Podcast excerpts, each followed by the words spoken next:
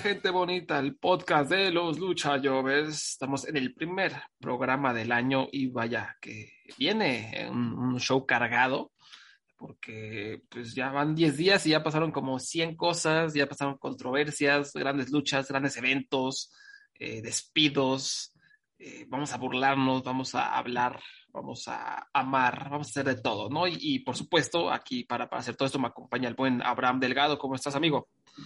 Estoy muy bien y estoy preocupado porque no sé de qué vamos a hablar aquí hoy. Sí, Tenemos, no, no sé si vamos a poder sacar suficientes temas para por lo menos llegar a media hora. ha sido una semana bien calmada y yo no he visto nada de lucha libre esta semana. No, nada, vamos a hablar de películas realmente. Eh, sí, pues sí. sí, yo lloré, si nos engañamos, yo lloré viendo este, este Swan Song en Apple TV. Con, con Mahershala Ali, muy bonita, muy bonita. Sí, ¿Y qué me dices del poder del perro? Ay, también vi el poder del perro, eso no me hizo llorar, pero me impactó y me puso a pensar mucho. La recomiendo. Sí, sin spoilers, ¿no? Ha gustado mucho. Me estoy, estoy sorprendido porque es un poco lenta la película, pero realmente eh, la recepción de, Como está en Netflix, pues toda la gente la está viendo, ¿no? y, y, me gusta porque al parecer va, es la que va favorita a ganar el Oscar. Y pues está, está bastante divertido, ¿no? Que ganen ese tipo de películas en vez de las gringadas de siempre. Em, pero bueno, ya, ya. Pero bueno, ya, este, para, vamos, a, vamos a platicar de otro tipo de, o sea, de, entretenimiento del más alto nivel, que es cine dirigido por Jane Campion, Dios me la bendiga. Pasamos al entretenimiento del nivel más bajo posible, que es la WWE. Porque, eh, vamos a, hubo muchas ocurrencias eh, primero, antes de, hablar sobre NXT, vamos a, hablar sobre Biggie, ¿no? Sobre Biggie que perdió el campeonato. No solo perdió el campeonato en el primer día del año, sino que Brock Lesnar lo, lo cubrió a él directamente, a pesar de que había como cinco personas en la lucha. Correcto, habían cuatro, personas y le contó al campeón.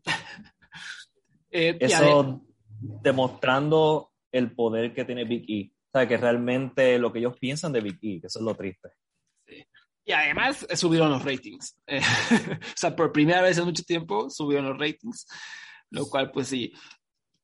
Y hay que decirlo, eso no, es que haya sido culpa de Biggie, no es que él sea un pésimo luchador, no, simplemente desde que yo se los advertí, se los advertí, desde que ganó el campeonato, era obvio que no veía nada en él, era obvio que no lo estaban tomando en serio. O sea, porque eh, acuérdense cómo lo ganó.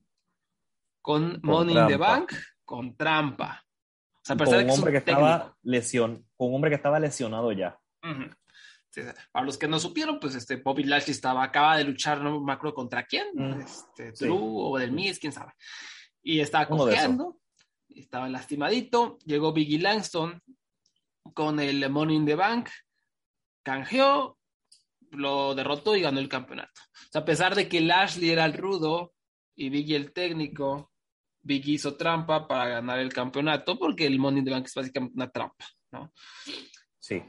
Y, o sea, y, con eso te dicen todo. O sea, este cambio de campeonato, la WWE lo hizo para simplemente crear un momento para proteger a Bobby Lashley. O sea, la intención no era hacer a Biggie una estrella, la intención era proteger a Bobby Lashley, ¿no? Y ese es el booking que ellos hacen, el booking estúpido que han hecho por generaciones, bueno, por décadas, y la gente se lo sigue tragando. Y, recordarás, Abraham, como yo, yo era el único aguafiesta, o sea, tú ves en Twitter todo celebrando, es que Biggie es un gran tipo, felicidades por ser campeón, y yo así como yo fui el único amargado que fui, les dije, esto no va a servir, esto, esto, esto apesta, o sea, esto no, así no se ganan campeonatos. Y todavía pues me dijeron, pues sí, pero estuvo bonito, ¿no?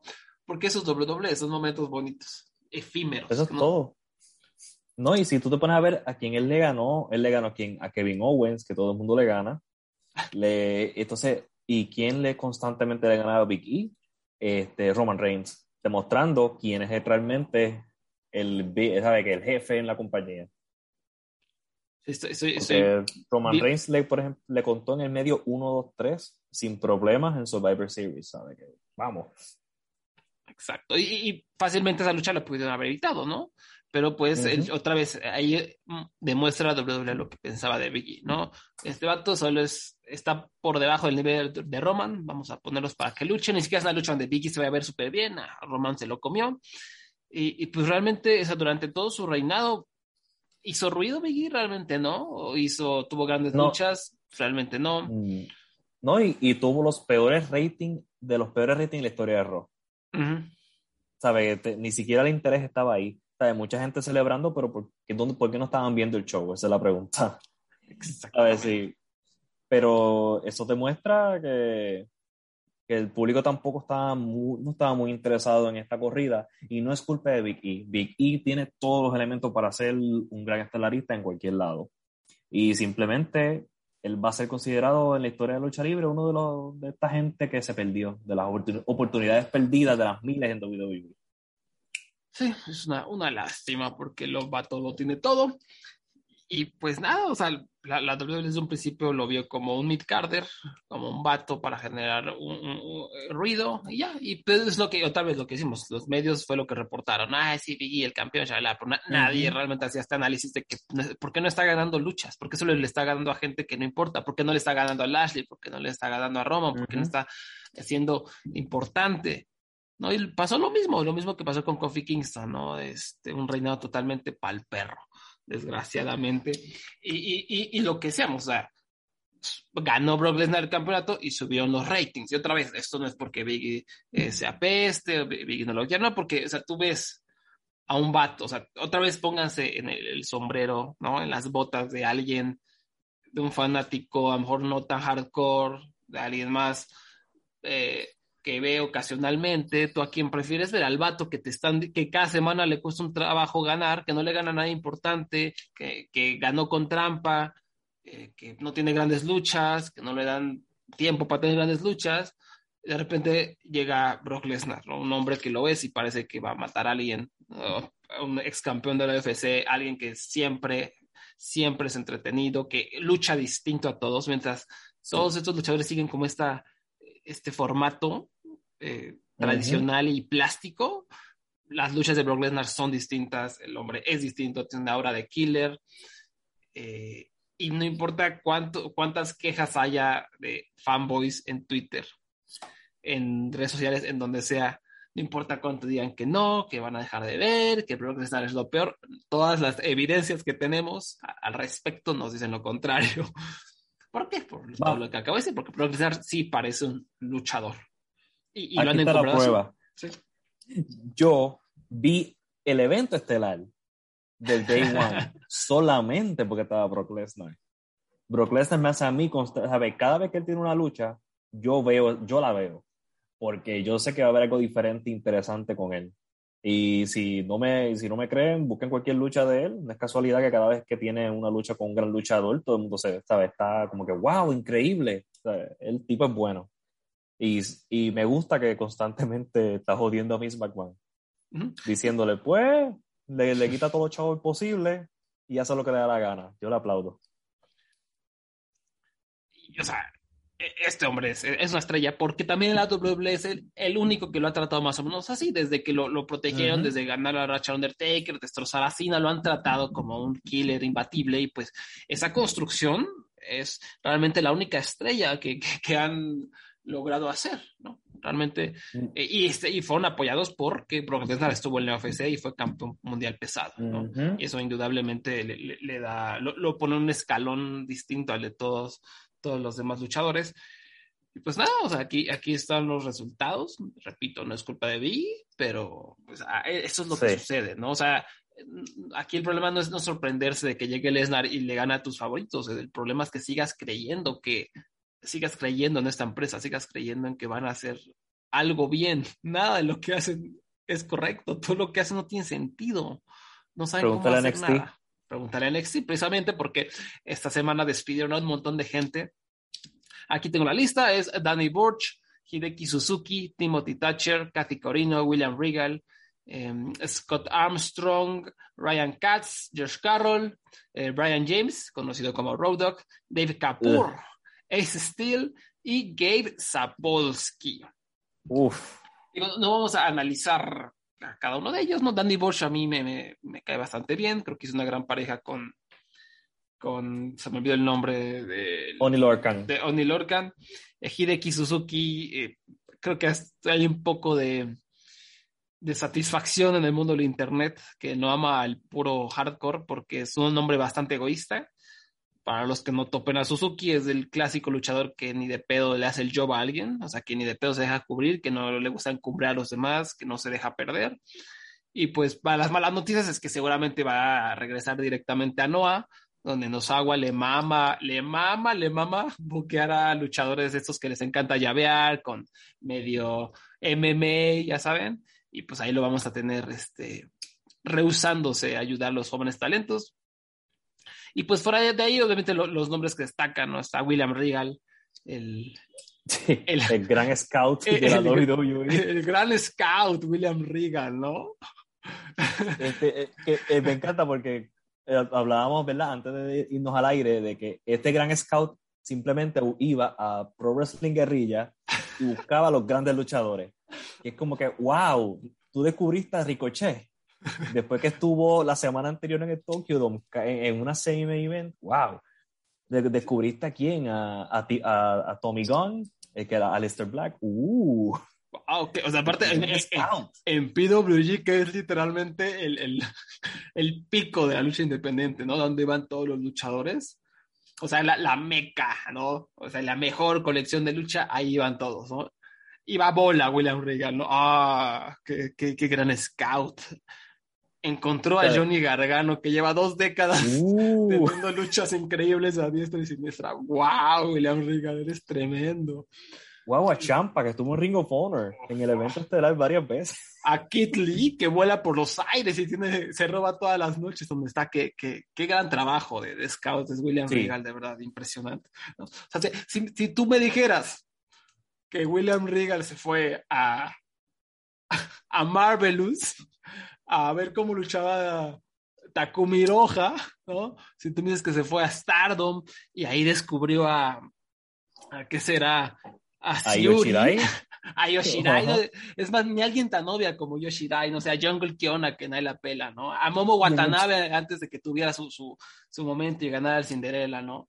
Ahí es, es, ah, o sea, sí es un buen scout, o sea, que se, que se fuera al, a la indie, ¿no? Que, que hace cinco años se hubiera ido a CCW ahí este, un lugar horrible y hubiera visto luchar a MJF hace cinco o cuatro años. Ah, este hombre trae algo, este, este chaval trae algo, ¿no? Ah, eso sí es buen scouting. No, es como si yo dijera, voy a hacer un equipo de fútbol y me voy a ver Real Madrid contra el, el, Manchester City, ¿no? Ah, este delantero. Scout. este Karim Benzema es un gran futbolista, lo voy a contratar, ¿no? Pues, obviamente, ¿no?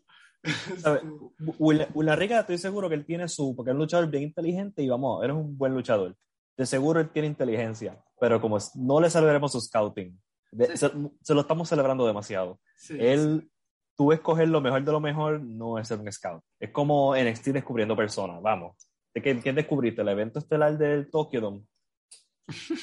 cuando, cuando se lograron a J y a Nakamura.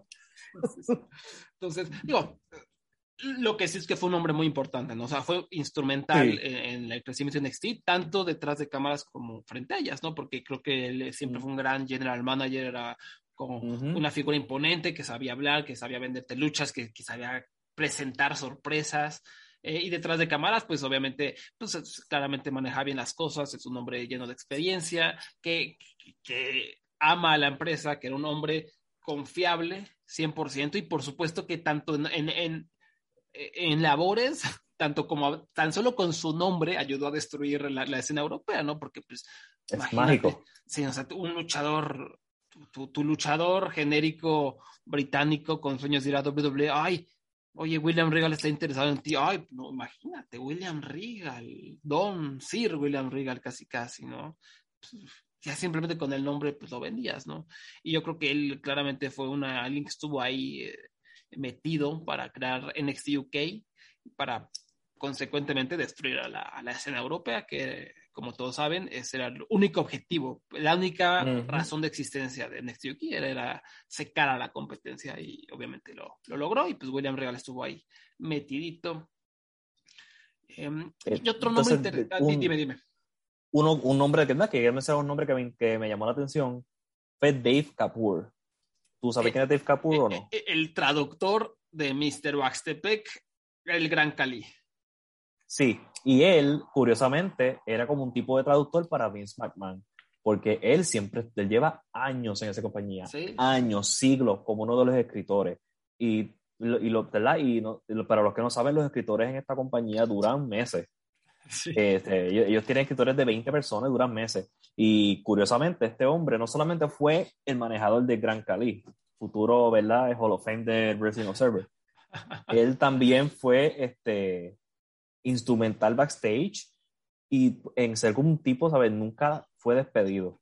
Él caía bien y por eso me sorprendió bastante que no lo quisieron dejar para poder manejar el NXT. Y el, nombre también clave, muy importante, es Gabe Sapolsky, ¿no?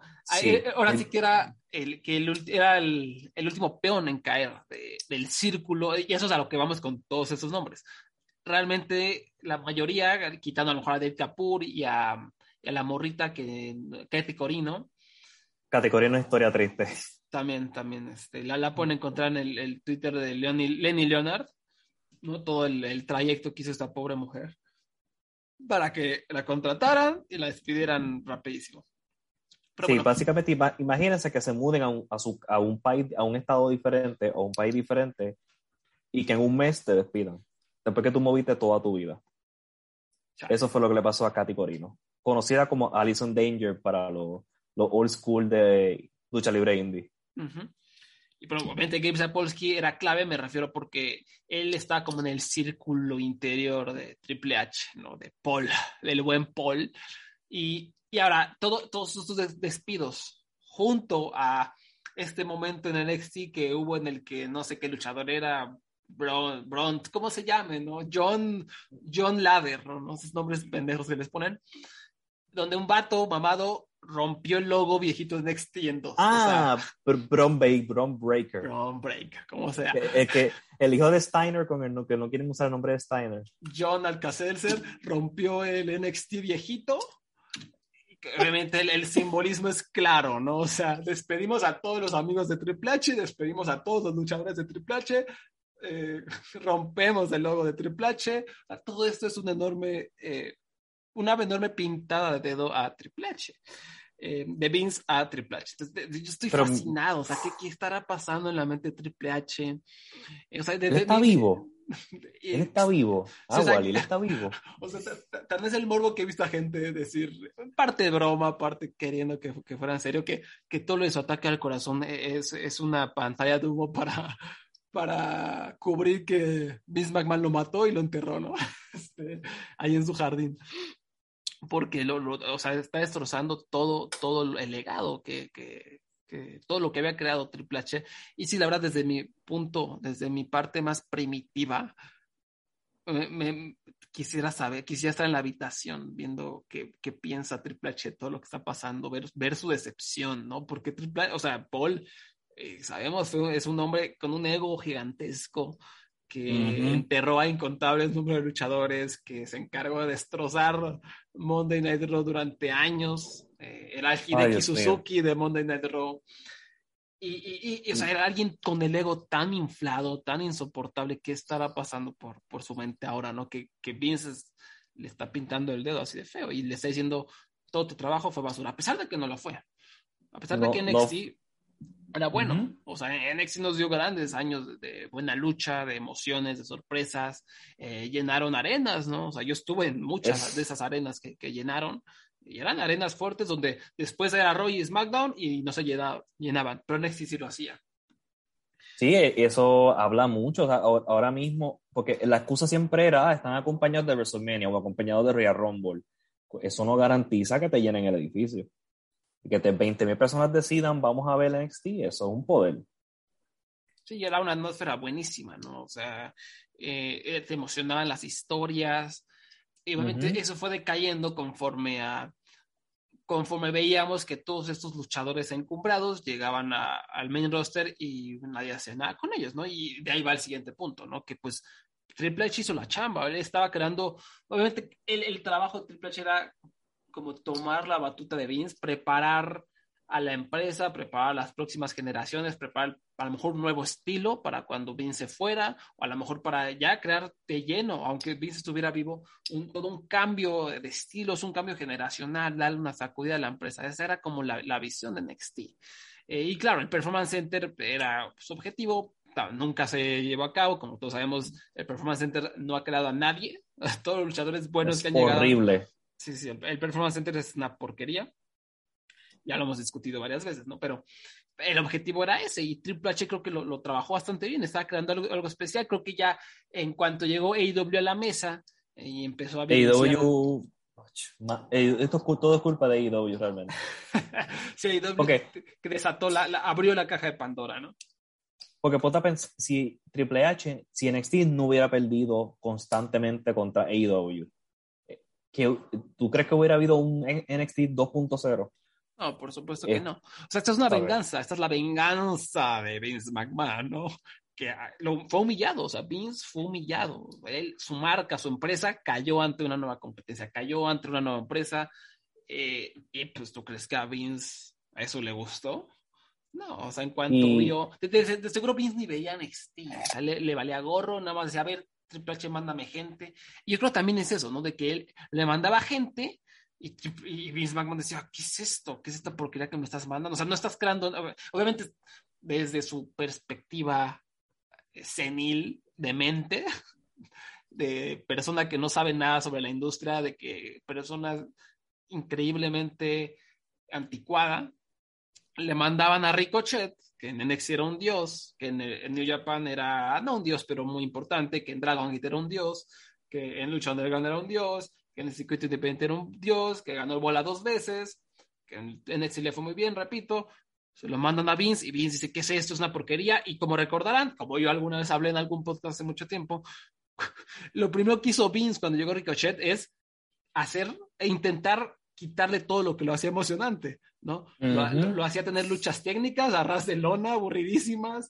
ella Styles lo aplastaba, eh, y si él, llegaba a ganar alguna rivalidad era con un paquetito, lo que sea. ¿Por qué? Porque Vince no le, o sea, no le gustaba lo que era Ricochet, él lo veía como un Jover más, entonces le quita todo lo que le hace emocionante, para Vince no es emocionante, entonces lo quito y lo hago trabajar como yo hago trabajar a todos mis luchadores, no bajo este molde de Hasbro, de juguete Hasbro, ¿no? Uno tras otro, tras otro y pues eventualmente Ricochet perdió todas. Ahora como todos o prácticamente todos los que llegan la pierden, ¿no? Y pues realmente eso no fue culpa de Triple H, eso fue culpa del viejo demente que de alguna manera ve a Kid Lee, ve a este güey. Y no sabe, y no, sabe qué hacer.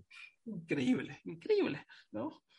Hasta, hasta la gente que tú piensas, ah, posiblemente Carion Cross o Bobby Roode, nada. Sí, sí, o sea, exacto, hasta Carion Cross que apesta, pero bueno, sí, hacer algo es, con él. Es el, molde, es el molde de él, ¿sabes? Es el molde de, típico de televisión de WWE. Bobby Root era un, qué sé yo, un Triple H, un, estilo así Triple H más joven en cuestión de personaje. Tampoco. Nada, nada. Entonces. Él no sabe qué quiere. Sí, nada sabe lo que quiere. Triple H sí hizo bien la chamba. Pero entonces, ¿qué pasa? Que Vince le mandan todos estos y en su mente, en su mente de mente, perdón la expresión, dice, Triple H me manda pura basura. Nada, nada, de estos hombres son superestrellas. Nada de esto me está sirviendo. Nada de esto me está ayudando a generar boletos. Sabemos, o sea, nosotros, personas inteligentes, sabemos que, es culpa de Vince, que no, nos ha enterado. Pero él no, él no, él piensa que es culpa de, Triple H, seguramente, ¿no? Y encima de eso, una nueva empresa me está pateando el trasero en los ratings y parte era, era humillante, o sea, llegó un punto, y en taquilla, se llegó un punto en el que los ratings eran, o sea, AEW Dynamite aparecía en el top 5 de todo Estados Unidos en la televisión, NXT estaba en el top 5, no, no aparecían en el top 50, o sea, así de triste llegó la situación. Fue, fue tan grande la paliza que obligaron a NXT a cambiarse de, de día, y obviamente eso Vince no le iba a perdonar. Obviamente eso Vince ya fue como el, el, el último clavo en el ataúd de decir, no, pues es una porquería, NXT no sirve nada, no me estás nutriendo de estrellas, eh, no me estás ayudando a crear taquilla, te está, nos estás humillando a todos en la empresa, eh, aunque seas mi, eh, ¿cómo se llama? No, no me, nunca me he sabido los nombres de familiares, suegro, lo, lo, lo opuesto a suegro.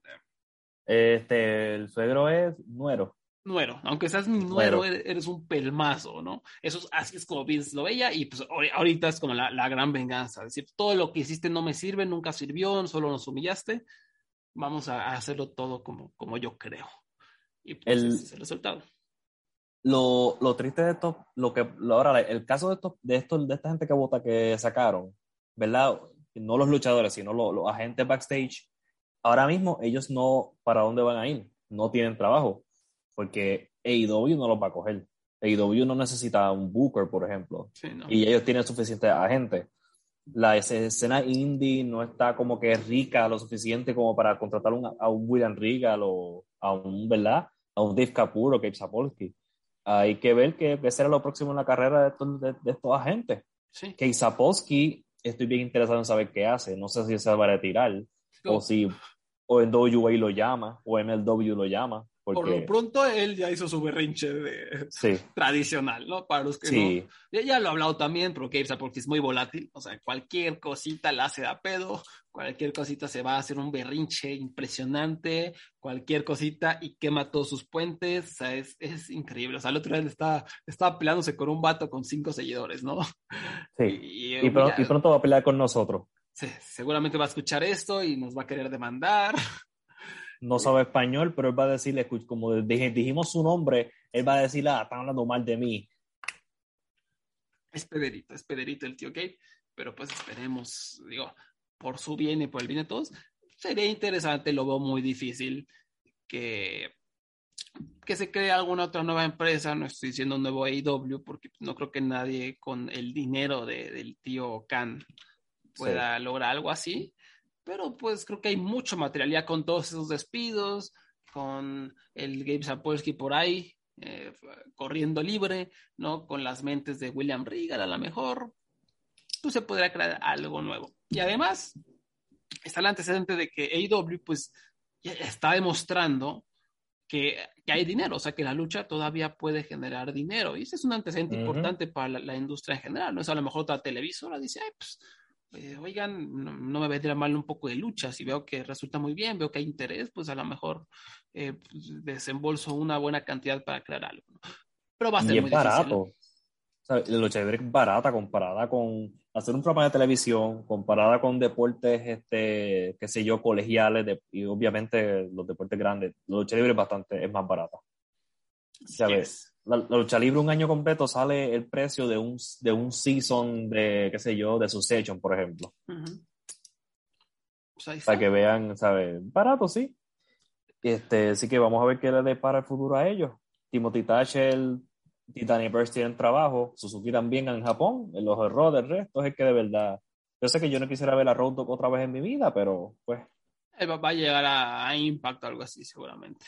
Ay, Dios mío, que se quede en Impact para no verlo jamás. ¿Sabes qué? Acuérdate quién está en AEW, Billy Gunn. Ay, no. Me temo, temo, temo decirte. Ahí vamos a estar viendo este pelmazo. Pero bueno. No toques de los luchadores que yo más odio, odiado en mi vida, yo creo. Sí, sí es insoportable el sujeto. Después, eh, una vez, ya que estamos en, Norteamérica, vamos a hablar de AEW porque hubo un show bastante importante, ¿no? El, último oh, Dynamite, que fue el 5 de enero bastante choncho. Comenzó con eh, Brian Danielson retando a Hangman Page por el campeonato de AEW. Ahora no fue una lucha de una hora. Tenemos un, pan, un panel de jueces ahí por si llegaba esto a un empate, pero no fue así, se dieron con todo, hubo mucha sangre y Hangman retuvo el campeonato. ¿Qué te pareció esta, esta lucha y, eh, la, la, manera en la que Hangman ganó la contienda? A mí me encantó esta lucha, especialmente si tú la ves comparada con la anterior. Y es que tuve ya un Hangman que estaba con más prisa, un Hangman que estaba más intenso, porque él sabe, yo no, sabe, esto no puede durar una hora. Porque, y entonces Danielson, tú lo ves que él trataba de frenar constantemente la lucha. No sé si te dabas cuenta de eso. Sí, sí, sí. Porque él decía, los jueces posiblemente me vayan a favorecer a mí. Y para mí fue, tuvo la cantidad perfecta de intensidad, fue bien luchada, me encantó la historia esa de la intensidad de Hangman y fue un final definitivo. Y la sangre, la sangre fue, en esto fue un momento donde la sangre funcionó. Y yo me sorprendí con lo que mucho que sangró Danielson. Yo, yo, yo, yo, vi la primera cortada de Hangman, yo dije, eso no se ve mucho, bro. Después Danielson dijo, pues yo, yo me voy a cortar más que tú, parece, no sé. Ese fue el reto. Yo voy a cortar más que tú porque yo soy mejor luchador, no sé. El punto es que este, esta fue una lucha que me explotó la cabeza, me encantó. Yo vi ese mismo día Wrestle Kingdom Noche 2 y caí después en, Dynamite y no me sentí cansado, imagínate, así de buena esta lucha. Después de cuatro horas de New Japan aplaudiendo, caí en este y yo como que reviví otra vez. Y además le fue bien en los ratings, o sea, hay que decirlo. Eh, creo que la, lucha anterior, la de una hora, no le fue tan bien. Y hubo ahí un debate de que pues, si la gente no quiere ver tanta lucha, que si es demasiado, pues quién sabe. O sea, la verdad, no sé. Yo, yo, yo la verdad, yo sí pienso que es tener luchas de una hora a lo mejor es demasiado, sobre todo pues con estas nuevas generaciones que, que, no pueden poner atención a nada sin estar en el celular. Eh, yo creo que sí, a lo mejor influyó un poquito, pero tampoco algo drástico, ¿no? Y aquí pues también fue bueno comprobar que pues Hangman, porque también hubo eso, ¿no? De que, ah, no, Hangman no, no es un luchador taquillero, Hangman va a hundir los ratings, ¿no? Bueno, es su primera defensa y pues no, aquí se ve que no, o sea, no es que fueron los mejores ratings, pero le fue bien, ¿no? Y, si, y, en, y en términos de, de crítica, vamos, que tuvo una tremenda lucha también. Demostró que él puede. Yo sé que tú tener una lucha con Danielson mala es bien difícil, pero él tuvo una lucha excepcional con Brian Danielson. Y eso no importa. Tú puedes ser el mejor luchador del mundo, pero tener una lucha excepcional con otra persona, pues, como tú tienes que ser bueno como quieras. Y si no me quieren preguntar a Jake Cargill. este, pero, pero, ¿sabes? Y por lo menos Hangman demostró que todavía tiene tela para cortar en términos de ser campeón, en términos críticos, en términos de números y en términos de dinero. Deja ver si, si, encuentro por aquí los ratings. Bueno, lo que los encuentro, ya que hablas de Jake Cargill, o sea, me parece una buena transición porque yo, yo, yo, soy, yo soy muy fan de los X-Men, así súper, súper fan de los X-Men. Y soy fan de Jade Cargill, o sea, entonces la veo entrar. Sí con su capa de tormenta, ¿no? Con el atuendo de tormenta, que además no se veía cheesy, no se veía como cursi, como los atuendos de, Johnny Gargano, ¿no? Como gente que luego hace cosplay, como Rey Misterio, el Pentagón vestido del Joker, ¿no? Se veía perfectamente equilibrado con su vestimenta, con su persona maravillosa. Y Cargill la ves y dices, no, esta mujer, o sea, qué pedo, o sea, qué cosa, es una estrella. Esta mujer es una estrella. Y luego empezó a luchar y pues se nos, fue, se nos rompió el, sueño, ¿no? Porque, híjole, muy, muy verde todavía Peret. Se le ve que tiene potencial, tiene talento, pero ahorita está verde, verde, verde, verde, verde, verde. Y, pues, Ella creo que literalmente tiene como, yo creo que literalmente tiene como 22 luchas que ha hecho en su vida. Sí, es cierto. Y es, este, ¿sabes? por eso el caso de ella es complicado porque tú tienes un Jake Cargill que tiene una personalidad que se ve como una estatua de Marvel, de, de, de, ¿verdad? De, parece una estatua. Entonces, tú dices, está verde, tiene que entrenar, pero al mismo tiempo no puedo perder el chance de que de tener a esta persona que, que aprenda como que siendo campeona, que aprenda en el trabajo. Es una, ¿sabes? Tú tienes que saber manejar como Booker esa situación difícil cuando tienes una posible estrella que no sabe cuándo exactamente arrancarla. Yo, de verdad, yo, yo, yo sí aprobaría que, que le dieron la correa, pero que lo que tiene que hacer en los próximos meses es defenderla con gente en Dark o gente en luchas que vaya aprendiendo. Sí, para, ese debe ser el objetivo de esta correa, ¿no? Para mí, o sea, que, sea algo totalmente secundario, en donde pueda seguir mejorando, ¿no? Donde se defienda a lo mejor no no en televisión nacional. Es, es, es, raro ese equilibrio, porque a pesar de que lucha tan mal, o sea, luce tan bien, tiene una figura tan imponente que no sé qué tanto afecta a los ratings, ¿no? Mientras la mantengamos en, luchas cortitas, ¿no? Porque, o sea, es, como dices, una estatua, o sea, es una increíble, imponente, yo la veo y digo, se me todo, ¿no? O sea, por, por, por, tan, o sea, es una estrella, o sea, luce como una estrella. Lástima que... Y, y, como y ese es el difícil porque, y además, y yo, le, y por lo menos en mi caso, yo le perdono el no, el no luchar bien. ver, Lleva canto veintipico luchas en su vida y todas en televisión, todas, todas han sido transmitidas. Eh, no, no, todos son hook, ¿me entiendes? No todos son. no todos son. No, ¿sabes? Aún, por ejemplo, hay gente que aprendió a luchar libre rápido. Un Brock Lesnar, claro, él subió rápido, pero él tuvo como 50 house shows. Kurt, Angle subió rápido, pero tuvo como 30 house shows antes de salir. Y además tenían, tenían, bases olímpicas, ¿no? Que de alguna manera te También. mucho con, con, la confianza y con los pies, a, saber cómo moverte. Sí, y Cargill pues necesita mm, más experiencia, pero vamos a ver si esto es parte de. Hay que ver, esto es un proyecto a largo plazo. Pues a ver, ojalá, ojalá mejore, ojalá no se quede estancada como tantas luchadoras en AEW, porque a pesar de que Britt Baker ha mejorado un poquito, Taina Contera, pues también están por ahí Penelope Ford y... The Bunny. The Bunny, por supuesto, y gente pues, que se ha quedado ahí como si, sin, sin, sin realmente.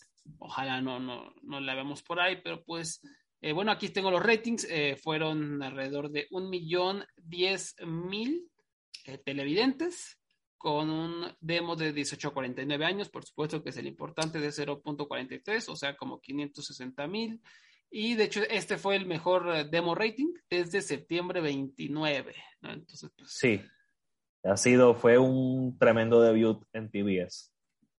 Pues les fue bien. Después, lamentablemente, tuvimos el evento estelar en donde Luchasaurus y Jungle Boy ganaron los campeonatos en pareja, pero uh, Fénix se, lesionó brutalmente, una lección una, una ah. lesión totalmente accidental, horrible, ¿no? Se ve horrible, ves la repetición y, sí. y feísima. No la busquen. son los morbosos, si son muy morbosos, búsquenla, pero sí doble mucho. Afortunadamente después salió como el reporte de que eh, no, a lo mejor no es tan grave, que no se rompió nada, pero sí va a estar un ratito fuera. Entonces, esas son las buenas noticias. También me gustó el detalle de que después de que ganaron los campeonatos, Luchasaurus y Jungle Boy, salieron todos los las potenciales parejas, ¿no? Como a, anunciarse, a decir aquí estamos y vamos por los campeonatos. Me gustó también porque es como este despliegue del, talento en parejas que tiene esta empresa, que qué bonito, ¿no? Hace tres años, cuatro, nos quejamos de que WWE no hacía nada con su división en parejas y ahora eh, AEW hace todo lo contrario y nos da esta gran, gran fortaleza que me parece muy atractiva. Me, me, encanta la división de parejas de AEW, excepto por los pelones, estos, ¿cómo se llaman? Este, FTR. No, eso sí, no FTR, sí. tolero. Pero bueno. Ahora, eh. hablamos de, ya de lo positivo, ¿no? Lo negativo ahora. Lo negativo, ¿no? Porque ¿Alguien estaba, ¿Alguien estaba drogado en, Año Nuevo? Sí, en Año Nuevo. Alguien estaba borracho. El tío Khan se, se, pasó de copas, no sé qué pasó, pero bueno, Big Sol, a quien hace poco despidieron, eh, dijo que la falta de diversidad y estructura la llevaron a abandonar AEW. Ello fue lo que declaró para, creo que Fightful era. Y Tony Khan en Twitter, de todos los lugares, en, a las 6:18 del 31 de diciembre, se le ocurre responder, ¿no? Eh, el top, los dos ejecutivos de AEW son eh, Cafés, yo y Mega. Eh, también tenemos a Jade, a Bowen, a Caster, a Dante, a Nyla, a Mark Quinn. Todos estuvieron, todos ganaron en televisión este mes. El, el, torneo por el campeonato TBS ha sido muy diverso. Yo dejé expirar el contrato de Soul porque sentí que su lucha no era lo suficientemente buena. Ahora, yo leo y después la promo. Sí. Después la promo es cierto. AW Rampage, lucha callejera esta noche, ¿no? Ahora, yo, yo eh, bien, o sea, lo, es un buen promotor, ¿no? Yo, yo leo esto y, o sea, de primera instancia, o sea, digo, la verdad es que no estoy haciendo nada incorrecto. Yo, yo veo pues, diversidad en AEW, a lo mejor no estoy detrás de cámaras, no sé cómo se maneja. Yo veo que los campeones en pareja son, bueno, eran, en ese entonces todavía eran mexicanos, eh, y de, eh, de, hecho reciben más oportunidades en ese show en AEW que en su país, y por mucho. Em, veo según yo, diversidad, veo un poquito de todo, veo gente asiática, veo gente de color, veo que ya se está empezando a, a darle un poquito más de atención a, a, repito, a los luchadores mexicanos, otros backgrounds. Y luego, pues veo a Sol, ¿no? Diciendo que Sol no era buena luchadora. Y para mí se la dejó barata. Porque Sol apesta. O sea, Sol era de las peores luchadoras que, te puedes encontrar en la empresa. Tal vez era la peor. La pésima con P mayúscula. Pésima. Terrible. Pero. Una, una buena personalidad, pero luchadora horrible. Terrible.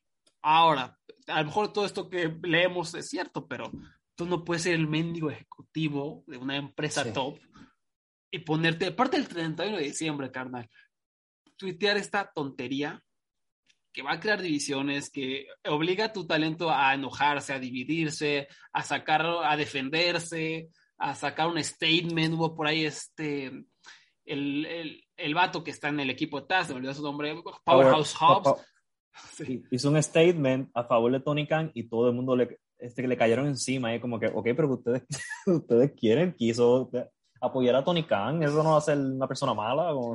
Sí, no. Y el caso es que eh, eh, todo eso era innecesario. O sea, todo eso que provocó Tony Para empezar, a ver, para empezar, no sé en Twitter. O sea, Twitter, les va un consejo.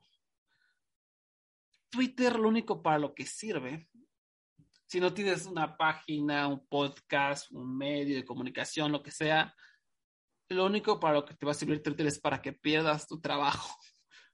Porque alguien en algún punto va a ver tu Twitter te va a querer contratar para algo, va a investigar tu background y va a ver ese tweet de hace siete años en el que dijiste chingas a tu madre místico, por decir algo. Y va a decir, ay, no, qué grosero, no podemos contratar a alguien así, ¿no? O, va, va, va a malinterpretar un tweet de hace 10 años y va a pensar que eres un racista, ¿no? A pesar de que tus intenciones eran otras. No sé, no estoy poniendo ejemplos. O sea, Twitter no sirve para nada más que para... Mi recomendación es que solo sigan cuentas de chistes, de memes y de noticias, ¿no? Y ya, porque de ahí en fuera, no, de verdad, o sea, es... Eh, discursos que hay ahí son efímeros. O sea, la gente de verdad cree que lo que está diciendo es bien chingón, que lo que está diciendo va a cambiar el mundo. Tiene 50 tweets y 50 retweets, 1000 retweets, no importa. O sea, les voy a poner un ejemplo. Se queda ahí todo. Sí, se queda ahí todo, a nadie le importa. Es tan pequeña la burbuja de AEW, perdón, de AEW, de Twitter en general, que, que no, tienen gran... Realmente es muy raro que tenga un impacto. O sea, lo veo todo el tiempo yo en mi, en mi página de, de cine, que sigo el cine, o sea, veo aquí cómo los críticos se hacen todo este pedo por una película X, ¿no? Esta película es horrible, la verga, está mal hecha y todos los que la ven son tontos y guácala, es una porquería, nadie la está viendo y hacen todo un desvergue que tú te metes a Twitter y de verdad crees, o sea, por un momento te la crees, wow, no, o sea, esta película sí debe ser muy mala y nadie la va a ver y apesta y sales de la burbuja, la película tuvo 10 millones de vistas en dos días en Netflix. Y la gente está hablando de ella, a la gente le encantó, a las audiencias casuales les encantó, no, no paran de hablar de ella, no paran de recomendarla, los científicos la están recomendando por acá, la gente no sé qué está recomendándola por allá. Y, estoy haciendo un ejemplo muy, puntual de la película que se llama No miren arriba, que está en Netflix, ¿no? Pues me saltó totalmente porque y toda esta gente haciendo sus argumentos y peleándose y diciéndose que sí, que tú estás mal, que yo estoy bien, todo para, para que sea efímero. No importa lo que digan a la gente, a la audiencia le importa otra cosa. O sea, todas estas burbujitas diciendo, es que esta película va a ganar el Oscar porque es lo mejor. A nadie le importa porque la gente está feliz viendo Spider-Man. Y sintiéndose feliz viendo Spider-Man y sintiendo la comunidad, emocionados en el cine. Y mientras esta burbujita de Leticia dice que Spider-Man apesta y es una porque a nadie le importa, a nadie le interesa, a la, a la gente normal, a la, al 99% de la gente piensa otra cosa y de su vida normalmente, de manera totalmente normal. Entonces, Twitter es una jalada, no lo usen. Sí, en, en, el caso de Tony Khan, eh, él, tiene que aprender a ignorar comentarios. Sí, Porque si en el caso de Ludwig Wall, ¿sabe? ¿sabe? Porque se puede decir que sí, tiene un argumento y yo no, y para mí que la gente está tomando los comentarios de ella como que Tony Khan, se han ido al extremo de que Tony Khan es racista. Y yo, no.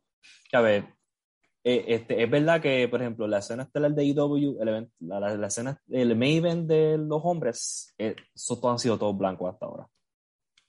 Este, pero el resto de las correas ha sido bastante, ¿verdad? Ha tenido de todos los colores y nacionalidades. Y es un trabajo yo espero, ¿verdad? Que vayan trabajando poco a poco. Especialmente porque estamos, porque vamos, ¿cuántos estelaristas hay en AEW? Solamente he tenido como cinco campeones y yo cogen el top de los top. Y son mucha de la gente con que empezaron la compañía. Y él debe aprender a, empezar a comentar y simplemente escucharlo y, ir cambiando o simplemente de caerse callado porque esto no hubiera sido noticia en más de dos horas. Esto no hubiera sido noticia. Entonces, lo, otro que él no debió haber hecho, primero, una de las miles de cosas, fue este, no debió haber mencionado el nombre de ningún otro luchador, porque eso es implicar a los luchadores en tu pelea. Y eh, pues estoy seguro que eso no les cayó bien a ellos, porque eso es medio súper incómodo. Y lo otro es, tú no, ¿sabes? Se ve bien feo tú diciendo, yo te, yo te dejé ir porque tú no sabías luchando, tú, porque tú no luchas bien. Cuando anteriormente dijo, ah, no, fue que llegamos a un acuerdo. So, estás cambiando tu versión de porque realmente ya se fue. Y ¿sabes? yo entiendo que Tony, yo entiendo, yo entiendo por qué Tony Khan hizo todo esto. Yo lo entiendo. Y yo estoy seguro que yo, siendo un play, yo que, que no tengo eso, yo que no tengo audiencia, ni tengo esos millones, yo hubiera hecho algo similar porque soy un cabrón pero no yo, hay ciertas cosas que tú debiste haber ignorado. Sí, o sea, yo, si yo fuera la luchadora, yo solo hubiera dicho a ella en su cara, yo no lo hubiera hecho por Twitter. Mira, yo te dejé ir por el mal luchadora, deja de, no, hables, mal de mí. O sea, a Tony Khan se le, e, e, no es la primera vez que pasa algo, a lo mejor no este extremo. Y, no estoy diciendo que tiene razón, la empresa es diversa, no. O sea, y, los que me conocen saben que yo soy pro diversidad, siempre tengo una página de cine enfocada en diversidad, ¿no? Este, no estoy diciendo que sea perfecta la, la, la, empresa ni nada, ¿no? Claro, claramente al problema le hace falta como a todo Estados Unidos y como a todo el planeta en general, pero Estados Unidos se hace un poquito más evidente por, porque pues, es la, el país, ¿no? Desgraciadamente. Y no es un problema de, de, Entonces, hay cosas que le quieren achacar a IW cuando son cosas que son, por ejemplo, como tú dices, del país completo y, o quieren ignorar cosas como WWE. Que ellos dicen, ah, tuvimos a Bianca Belair, tuvimos a Vicky como campeones. Pues sí, pero oh, sí, fueron campeones de color, pero no confiaron en ellos, no le dieron oportunidades. So, ¿Qué tú prefieres? ¿Que, que, que lleguen al tope y no hagan nada con esas personas o que sí les den la oportunidad realmente? Porque eh, tomo, porque simplemente porque tengas un campeón de color si no haces nada con ese campeón o no confías en él para que sea estelarista, no confías en él para que gane.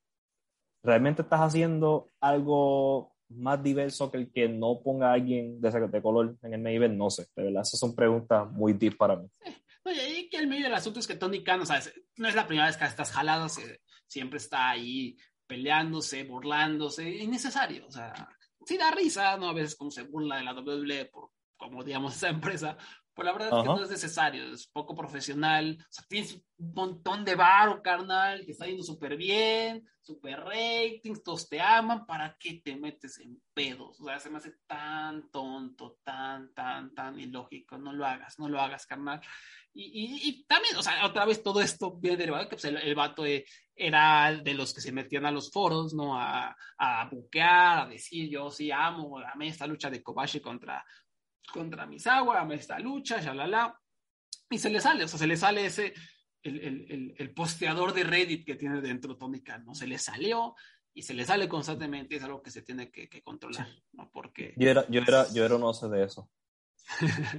yo tuve, yo también tuve mi pasado, donde yo estaba en un foro y yo me ponía a pelear bien intensamente por estupideces. So, por eso es que yo entiendo por qué lo he hecho. La diferencia es que yo no soy el dueño de una compañía multimillonaria. Sí. Sí, sí. Es... Eh, y no lo hago ahora, que no, que no lo tengo. Sí. Porque soy, ya soy un adulto que con 30 años ya pasé mi etapa de, de, pelear con extraños en internet. De pelear en Reddit. Sí, entonces, pues ya, además es un error tonto, idiota, y, y, no usen Twitter. No usen redes sociales, de verdad. Yo agradezco su amor, pero seríamos todos más felices sin, redes sociales. ¿Qué más? ¿Qué más? ¿Qué más? Pues eso fue IW, ¿no? Bastante, bastante interesante. ¿Algo más que nos, nos haga falta mencionar sobre esta empresa? Ah, que el sábado tuvieron un especial, el primer especial de TNT, que van a tener cuatro al año. Se llamaba Battle of the Belts. Mm. Y, lucharon Sammy Guevara, con, se supone que fuera Sammy Guevara contra Cody, por el TNT Championship. Cody le dio COVID, uh, eso rima.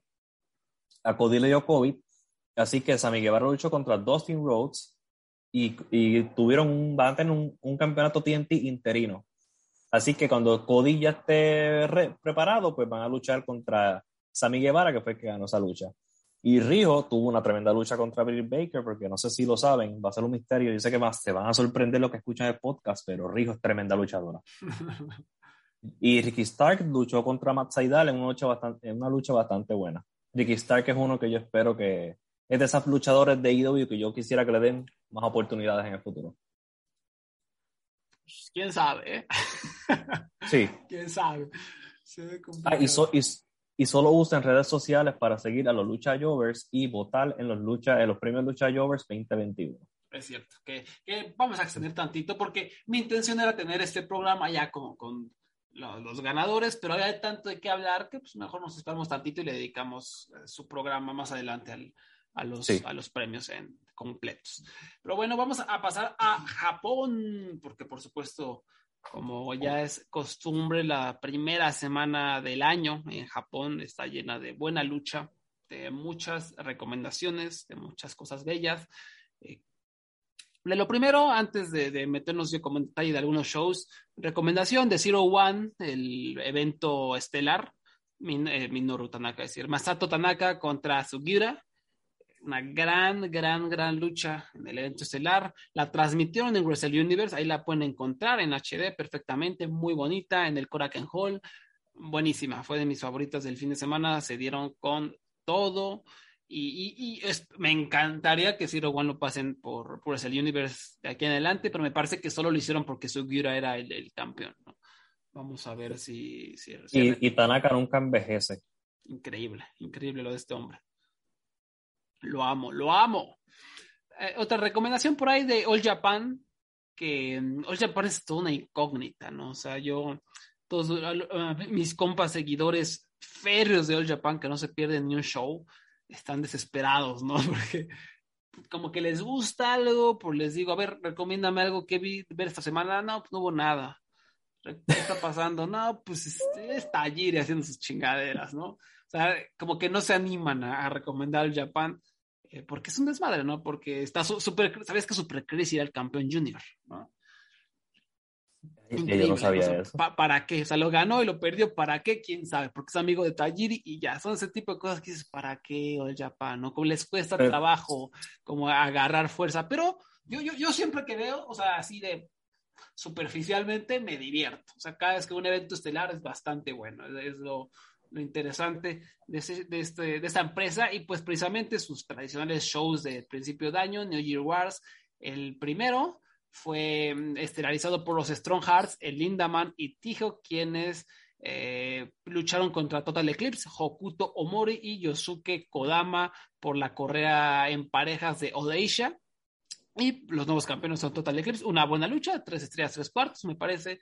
Por ahí se las recomiendo. Después, la siguiente noche, muy, muy buena lucha entre el Runaway Suplex, Shotaro Ashino y Suwama derrotando a Extreme, Kento Miyahara y Yuma Oyagi, que son, fueron dos de las mejores parejas del año pasado. Bueno, en, dentro de su burbuja de, de All Japan, siempre entretenidos. Ashino y Suwama tienen bastante química y aquí pues, otra vez se volvió a notar una muy, muy buena lucha que yo les recomiendo ver.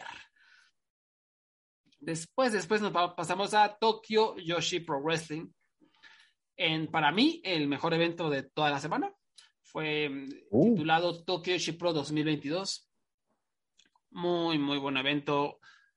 no sé si sea que a mí me gusta más la lucha. Yo, a lo mejor, ah, estas luchas en Japón en arenas grandes, donde se hace más notorio el silencio y el eco, hacen que, que, que, me disguste viendo por esto. Y las luchas en el Korakuen Hall me gustan más porque se sienten más caseras, no sé, más cálidas, como más ruidosas, no hay tanto eco, no sé, no sé cuál sea la razón. Eh, el, el, aplauso suena mejor. El aplauso suena mejor, sí, puede ser. En fin, este fue un, muy buen evento.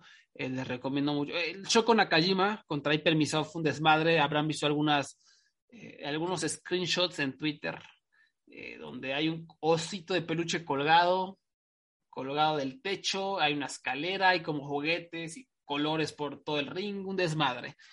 Bastante cotorrón. Después de ahí les recomendaría la antepenúltima, Yuka Sakaseki derrotó a Yuki Arai. Yuki Arai, por supuesto, nominada a Novata del Año o Revelación del Año, quise decir. Es, Sakasaki de repente como que siento que no es tan constante como me gustaría. Aquí no, me parece que no, no le ido tanto a Yuki Arai, que se ha visto mejor en otras eh, luchas mano a mano, pero igual volvió a demostrar mucha calidad, volvió a mostrar mucha promesa. Esa morrita claramente le ven algo especial, si no, no hubiera estado en esta posición del cartel contra alguien tan importante como Yuka. Y va, va para arriba, esa morrita hay que echarle el ojo. Después, por el Campeonato Internacional de las Princesas, Maki Ito derrotó a Hikari Noa para ganar el campeonato. A mí me encantó esta lucha, fui con cuatro estrellas y un cuarto muy intensa. Y sabes que tal vez es mi lucha favorita de Makito. Tal vez oh. haya sido mejor eh, la que tuvo con uh, Miyu, Yamashita en, Wrestle Princess. Pero me parece que a nivel individual aquí, la, no sé, como que vi el paquete más completo, vi esa agresividad y el carisma, la vi vendiendo con intensidad, eh, la vi como cargar un poquito más con, con el peso de la lucha, me, me, gustó lo que vi. ¿Viste esta? Este no, no, este cartel no, no me dio tiempo. Este, en esta cartela no, no, no luchó mi favorita, ¿verdad? Ah, tú, eh, no, no, no, Saki, no luchó Saki-sama. Por eso sí, estaba buscándola y no, Saki-sama no, no luchó. Eso es parte de mi decepción. Realmente que no tuve tiempo. Buenas excusas, pues. En el evento estelar, en mi lucha favorita de toda la semana, Miyu Yamashita derrotó a Mizuki. Yo fui con cuatro estrellas y media. Tal vez pude haber ido un poquito más arriba. Al, al, momento es mi lucha del año, ¿no? Eh, a 10 días de enero es mi lucha del año. Eh, fenomenal, fenomenal. Es Miyu Yamashita, la killer absoluta, que tiene una enorme presencia contra Mizuki, que trae toda esta eh, buena vibra, trae una muy buena historia por detrás, ¿no? La habían construido. Uh, es más, si nos queremos extrapolar y ponernos ahí a, no sé, a, exagerar, pues se viene construyendo desde el entrenamiento de Mizuki, ¿no? Que es esta mujer que, a lo mejor no era parte de, de, de Tokyo Yoshi Pro, pero llegó, se, se ganó el amor de todos. Eh, y simplemente no puede ganar ese campeonato, o como una historia recurrente en ella, ¿no? Que no puede ganar el campeonato. Y a lo mejor eso ya, ya estamos entrando en terreno peligroso, ¿no? En terreno Kyle O'Reilly en Ring of Honor, en terreno eh, Tyler Black en Ring of Honor de que no lo gana, no lo gana y el público deja de creer en, esa persona, ¿no? Y, pero Mizuki es tan carismática y tienes como esta hora que a lo mejor él lo, puede sobrellevar, ¿no? Como lo ha sobrellevado Casey en Dragon Gate, por ejemplo. Pero sí comenzó a... Sí, dime, dime. No, que hay ciertos luchadores que aguantan este, yo no creo que podamos tener otro, otro qué sé yo, por ejemplo, Misawa, que tuvo como 10 años antes de subir. No creo que vuelva, eso lo aguante en la audiencia hoy día, pero si tú eres súper carismático, la gente te perdona y te, te da más chances. Sí. Entonces, pues Mizuki, ojo ahí, siento que está perdiendo demasiado, pero ojalá, ojalá lo aguante. Y la lucha tremenda, ¿no? Y, y Daidaka es súper reñida, súper interesante. Mizuki, a pesar de, su tamaño contrastante a lo que es Miyu Yamashita, luce como una amenaza creíble, con movidas llamativas y sobre todo con el corazón, ¿no? De, te impulsa a creer en ella, en, impulsarla. Y pues nada, de, verdad se las recomiendo muchísimo. Eh, Miyu Yamashita contra Mizuki en Tokyo Yoshi Este evento del 4 de enero de Tokyo Yoshi nunca falla. Nunca, nunca falla. Ya es una tradición tremenda. Siempre es de, de, lo mejor, para mí hasta el año. Para mí yo siempre me lo paso muy, muy bien. Presenta, Tokyo Shipro hace un gran trabajo presentando a su roster, sus potencias y, todo lo que pueden ofrecer a nivel narrativo y a nivel técnico. Entonces, pues, eh, esto es no para siempre anotar en el calendario, el show del 4 de enero de Tokyo Yoshi Pro. Y después, ahora sí, pasamos a Pro Wrestling Noah, por supuesto. Uf, es, ese 1 de enero el 1 de enero. ¿Qué, qué me dices de este show? ¿Viste, ¿Lo viste todo? ¿Qué alcanzaste a ver? Vi las últimas tres. Que son, son, las, son, las, que tienen que ver todos, ¿no? Sí. Este, ah, quiero decir algo del evento estelar. yo sé que posiblemente muchas personas, o definitivamente yo la recomiendo. Estoy seguro que también Wally. Pero véanla con el video, con el, el video package, con el paquete del video, porque es una cosa, a mí me paró los pelos. Aunque tú no sepas absolutamente nada de japonés, ese, yo no sé nada, yo, yo nada más sé, yo no solamente sé arigato gozaima. Y, y es, y es una, ¿sabes? Usaron una música de, de Beethoven, que no recuerdo el nombre. Más tú puedes ver la historia de ellos, incluyendo la última lucha que tuvieron en el 2020. Y eso, ¿sabes? Si tú ves ese video y tú no estás emocionado para que suene la campana, tú no tienes pulso. Tú no eres fanático de lucha libre, no sé. A ver, que si ven, cuando vea, ve, yo recomiendo que vean este evento estelar, pero véalo con el video. Sí, el video, es excelente, excelente. Y el video siempre, no a siempre la bota del parque con este tipo de, de, estos paquetes de videos que a mí, que aunque tú no sepas nada, por lo menos te van a poner en, en, en el mood. Y entonces, sí, esta entrada épica que tuvieron ellos dos, ¿sabes? Ese evento estelar, esa presentación fue igual de buena que la lucha. Y el escenario, o sea, en general, como estaba no sé cómo decirlo, adornado. El, el Nippon Budokan se veía espectacular, o sea, se veía como un evento de alto calibre, ¿no? Donde iban a luchar grandes estrellas. Se veía muy, muy bien la presentación, otra vez no luciéndose, entregando productos que, que de verdad llaman la atención, ¿no? No, no se ven amateur para nada, ¿no? Eh, la, la, producción de Noah, yo, yo, yo siento, porque la, New Japan tiene tremenda producción y se las da y se las doy pero Pro Wrestling, y siempre se menciona, pero no se menciona mucho la producción de Pro Wrestling Noah. ¿Sabes? Más personas deben estar conscientes de que el, el, equipo de trabajo es excelente. Sí, la, la, están rompiendo ese aspecto.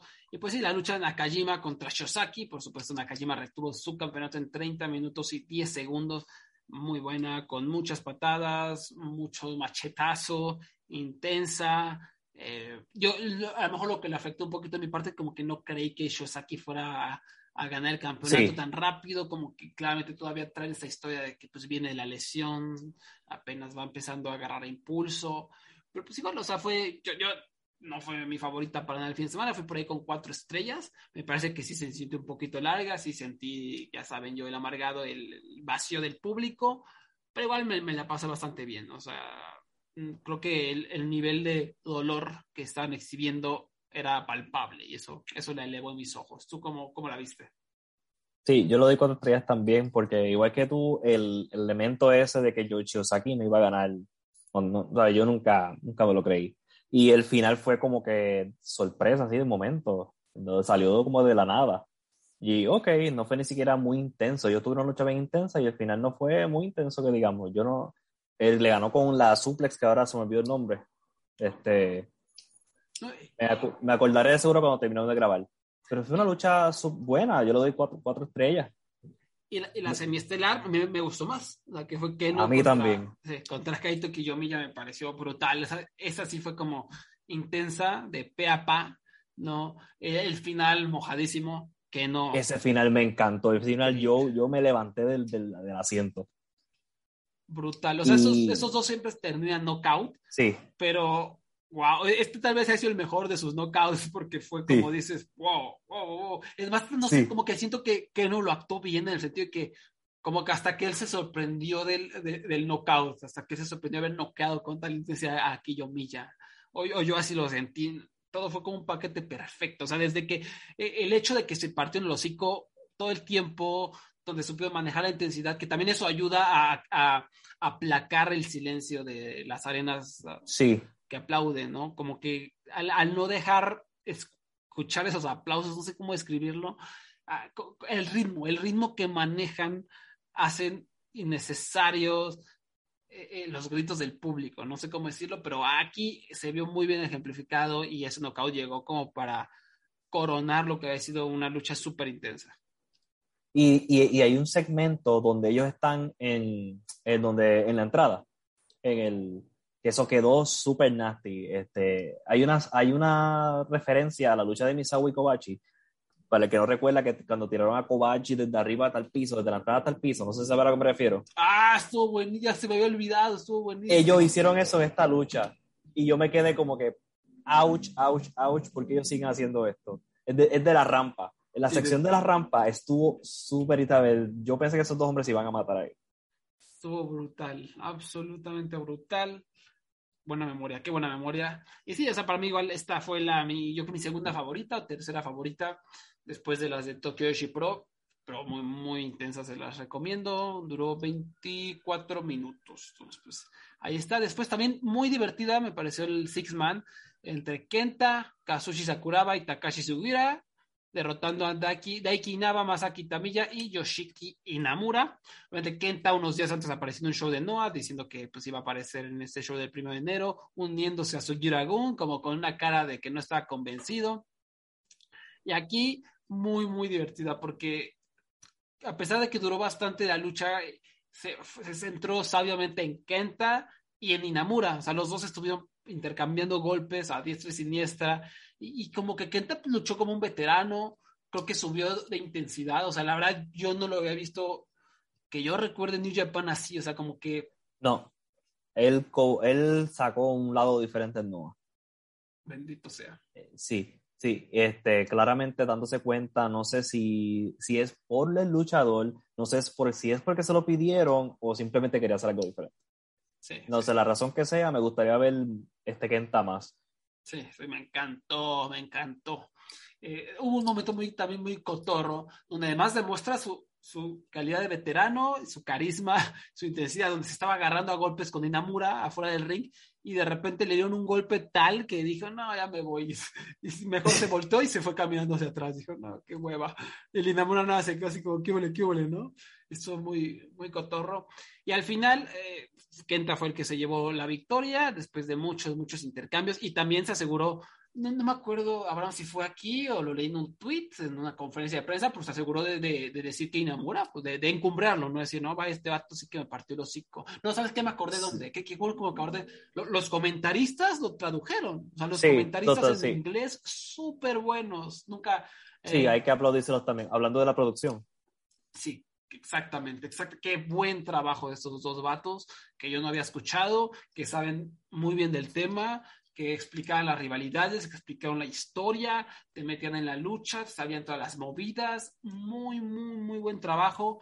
Eh, lo, único por ahí, yo ya si me pongo exquisito, siento que en los trayectos finales de las luchas les, les falta un poquito como de, de energía para como transmitir esa, esa emoción de que ya estaba por acabar la lucha, les, como que les falta ese cambio de ritmo, pero fuera de eso, impecables, ¿no? Y, y traducen, ¿no? Que lo cual es, ahí, ahí va, ahí va, don tío Wally, amargado. Imagínense, o sea, Noah lleva, en, ¿qué será? Como dos años de esta, como, de este crecimiento, de esta expansión desde que los compró esta empresa cuyo nombre se me olvidó. Y vean, ya haciendo. Cyber, cyber agent. Cyber, agent. O sea, a la primera que dicen vamos a tener buen comentario en inglés, ya en Wrestle Universe, bonito, le sale bastante bien. Hubo baches en el camino, donde había shows en, Fight, con gente que no sabía ni papa, que no se le entendía lo que está diciendo, que era un desastre. Hubo una, vez unos comentaristas que incluso te decían, oye, métete a Pro Wrestling Noah, o no, a noah.com.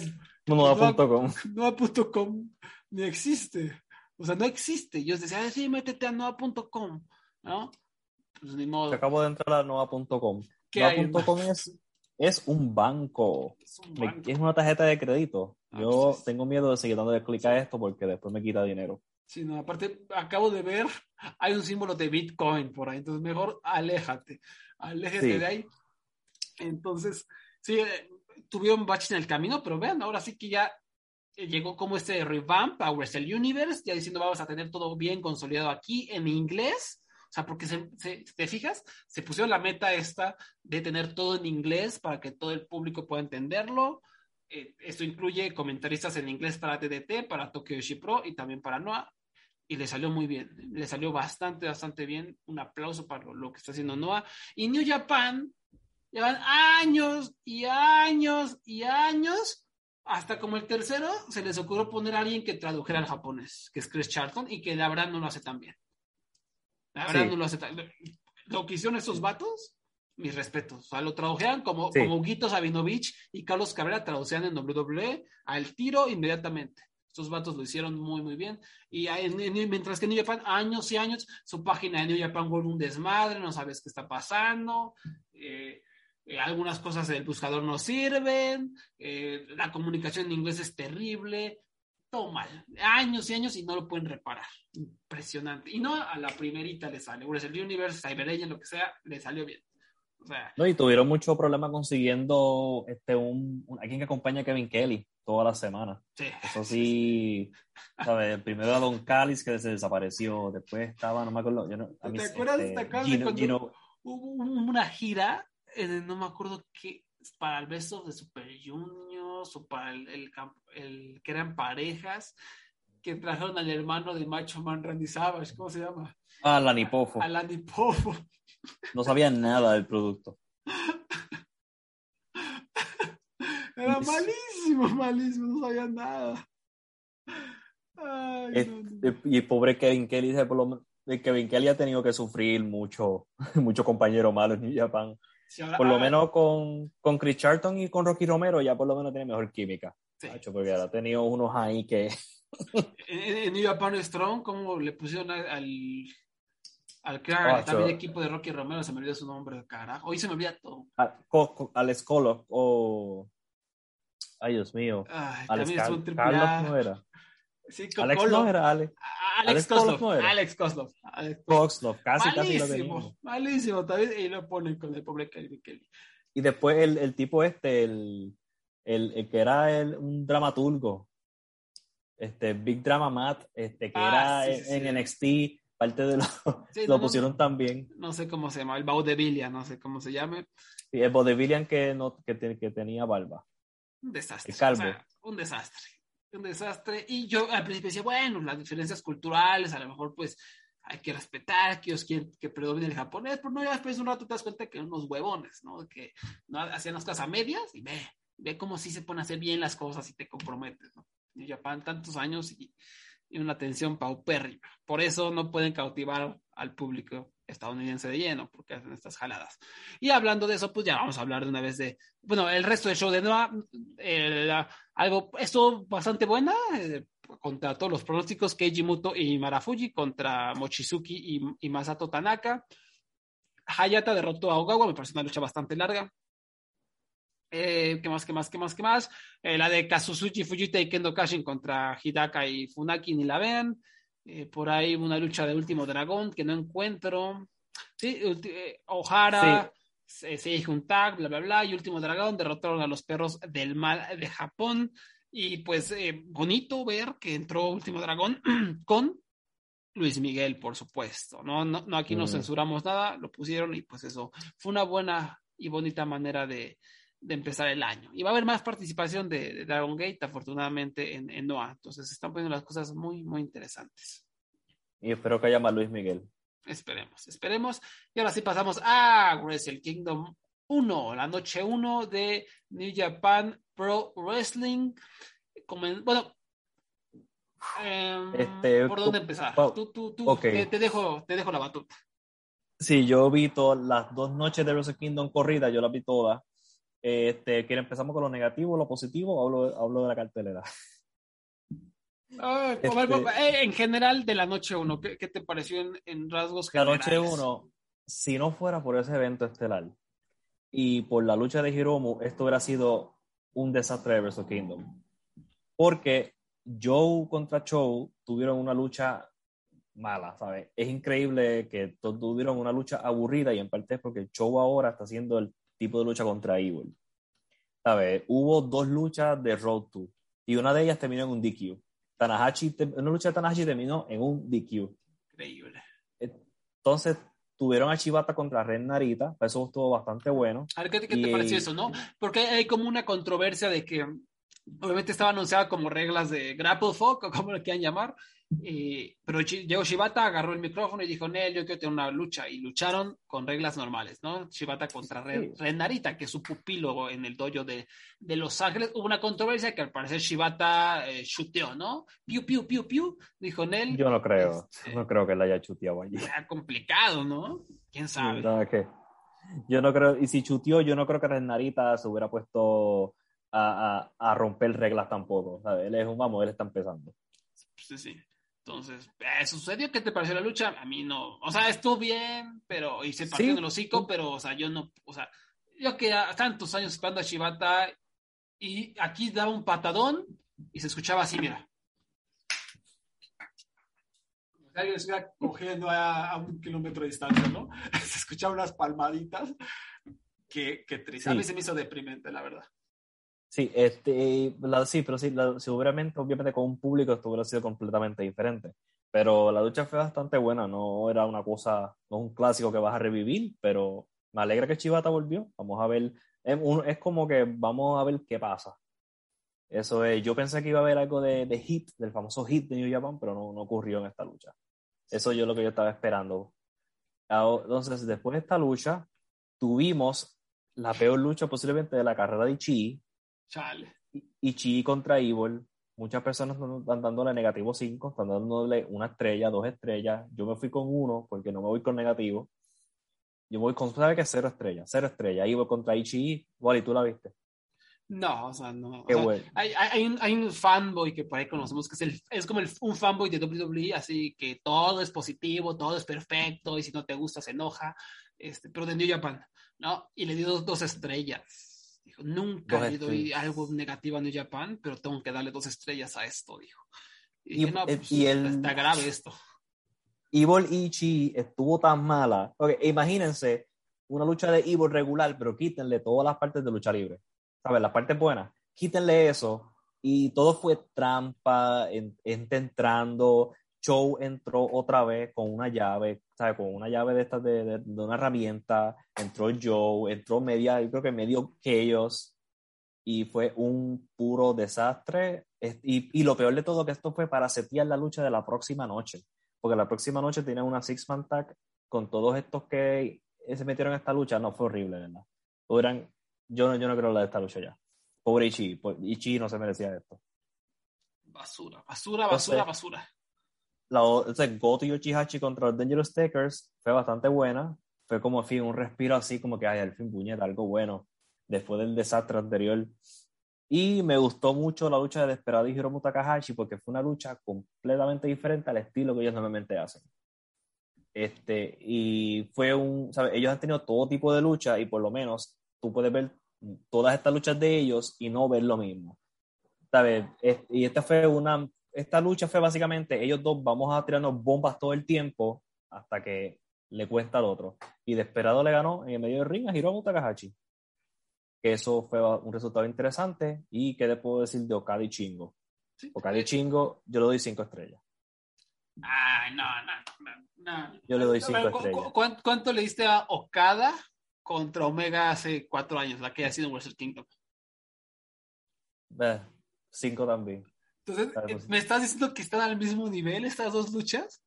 ¿Okada y Omega contra Okada y Shingo? El Shingo estuvo, ya lo estuvo, dale que me pusiste a pensar.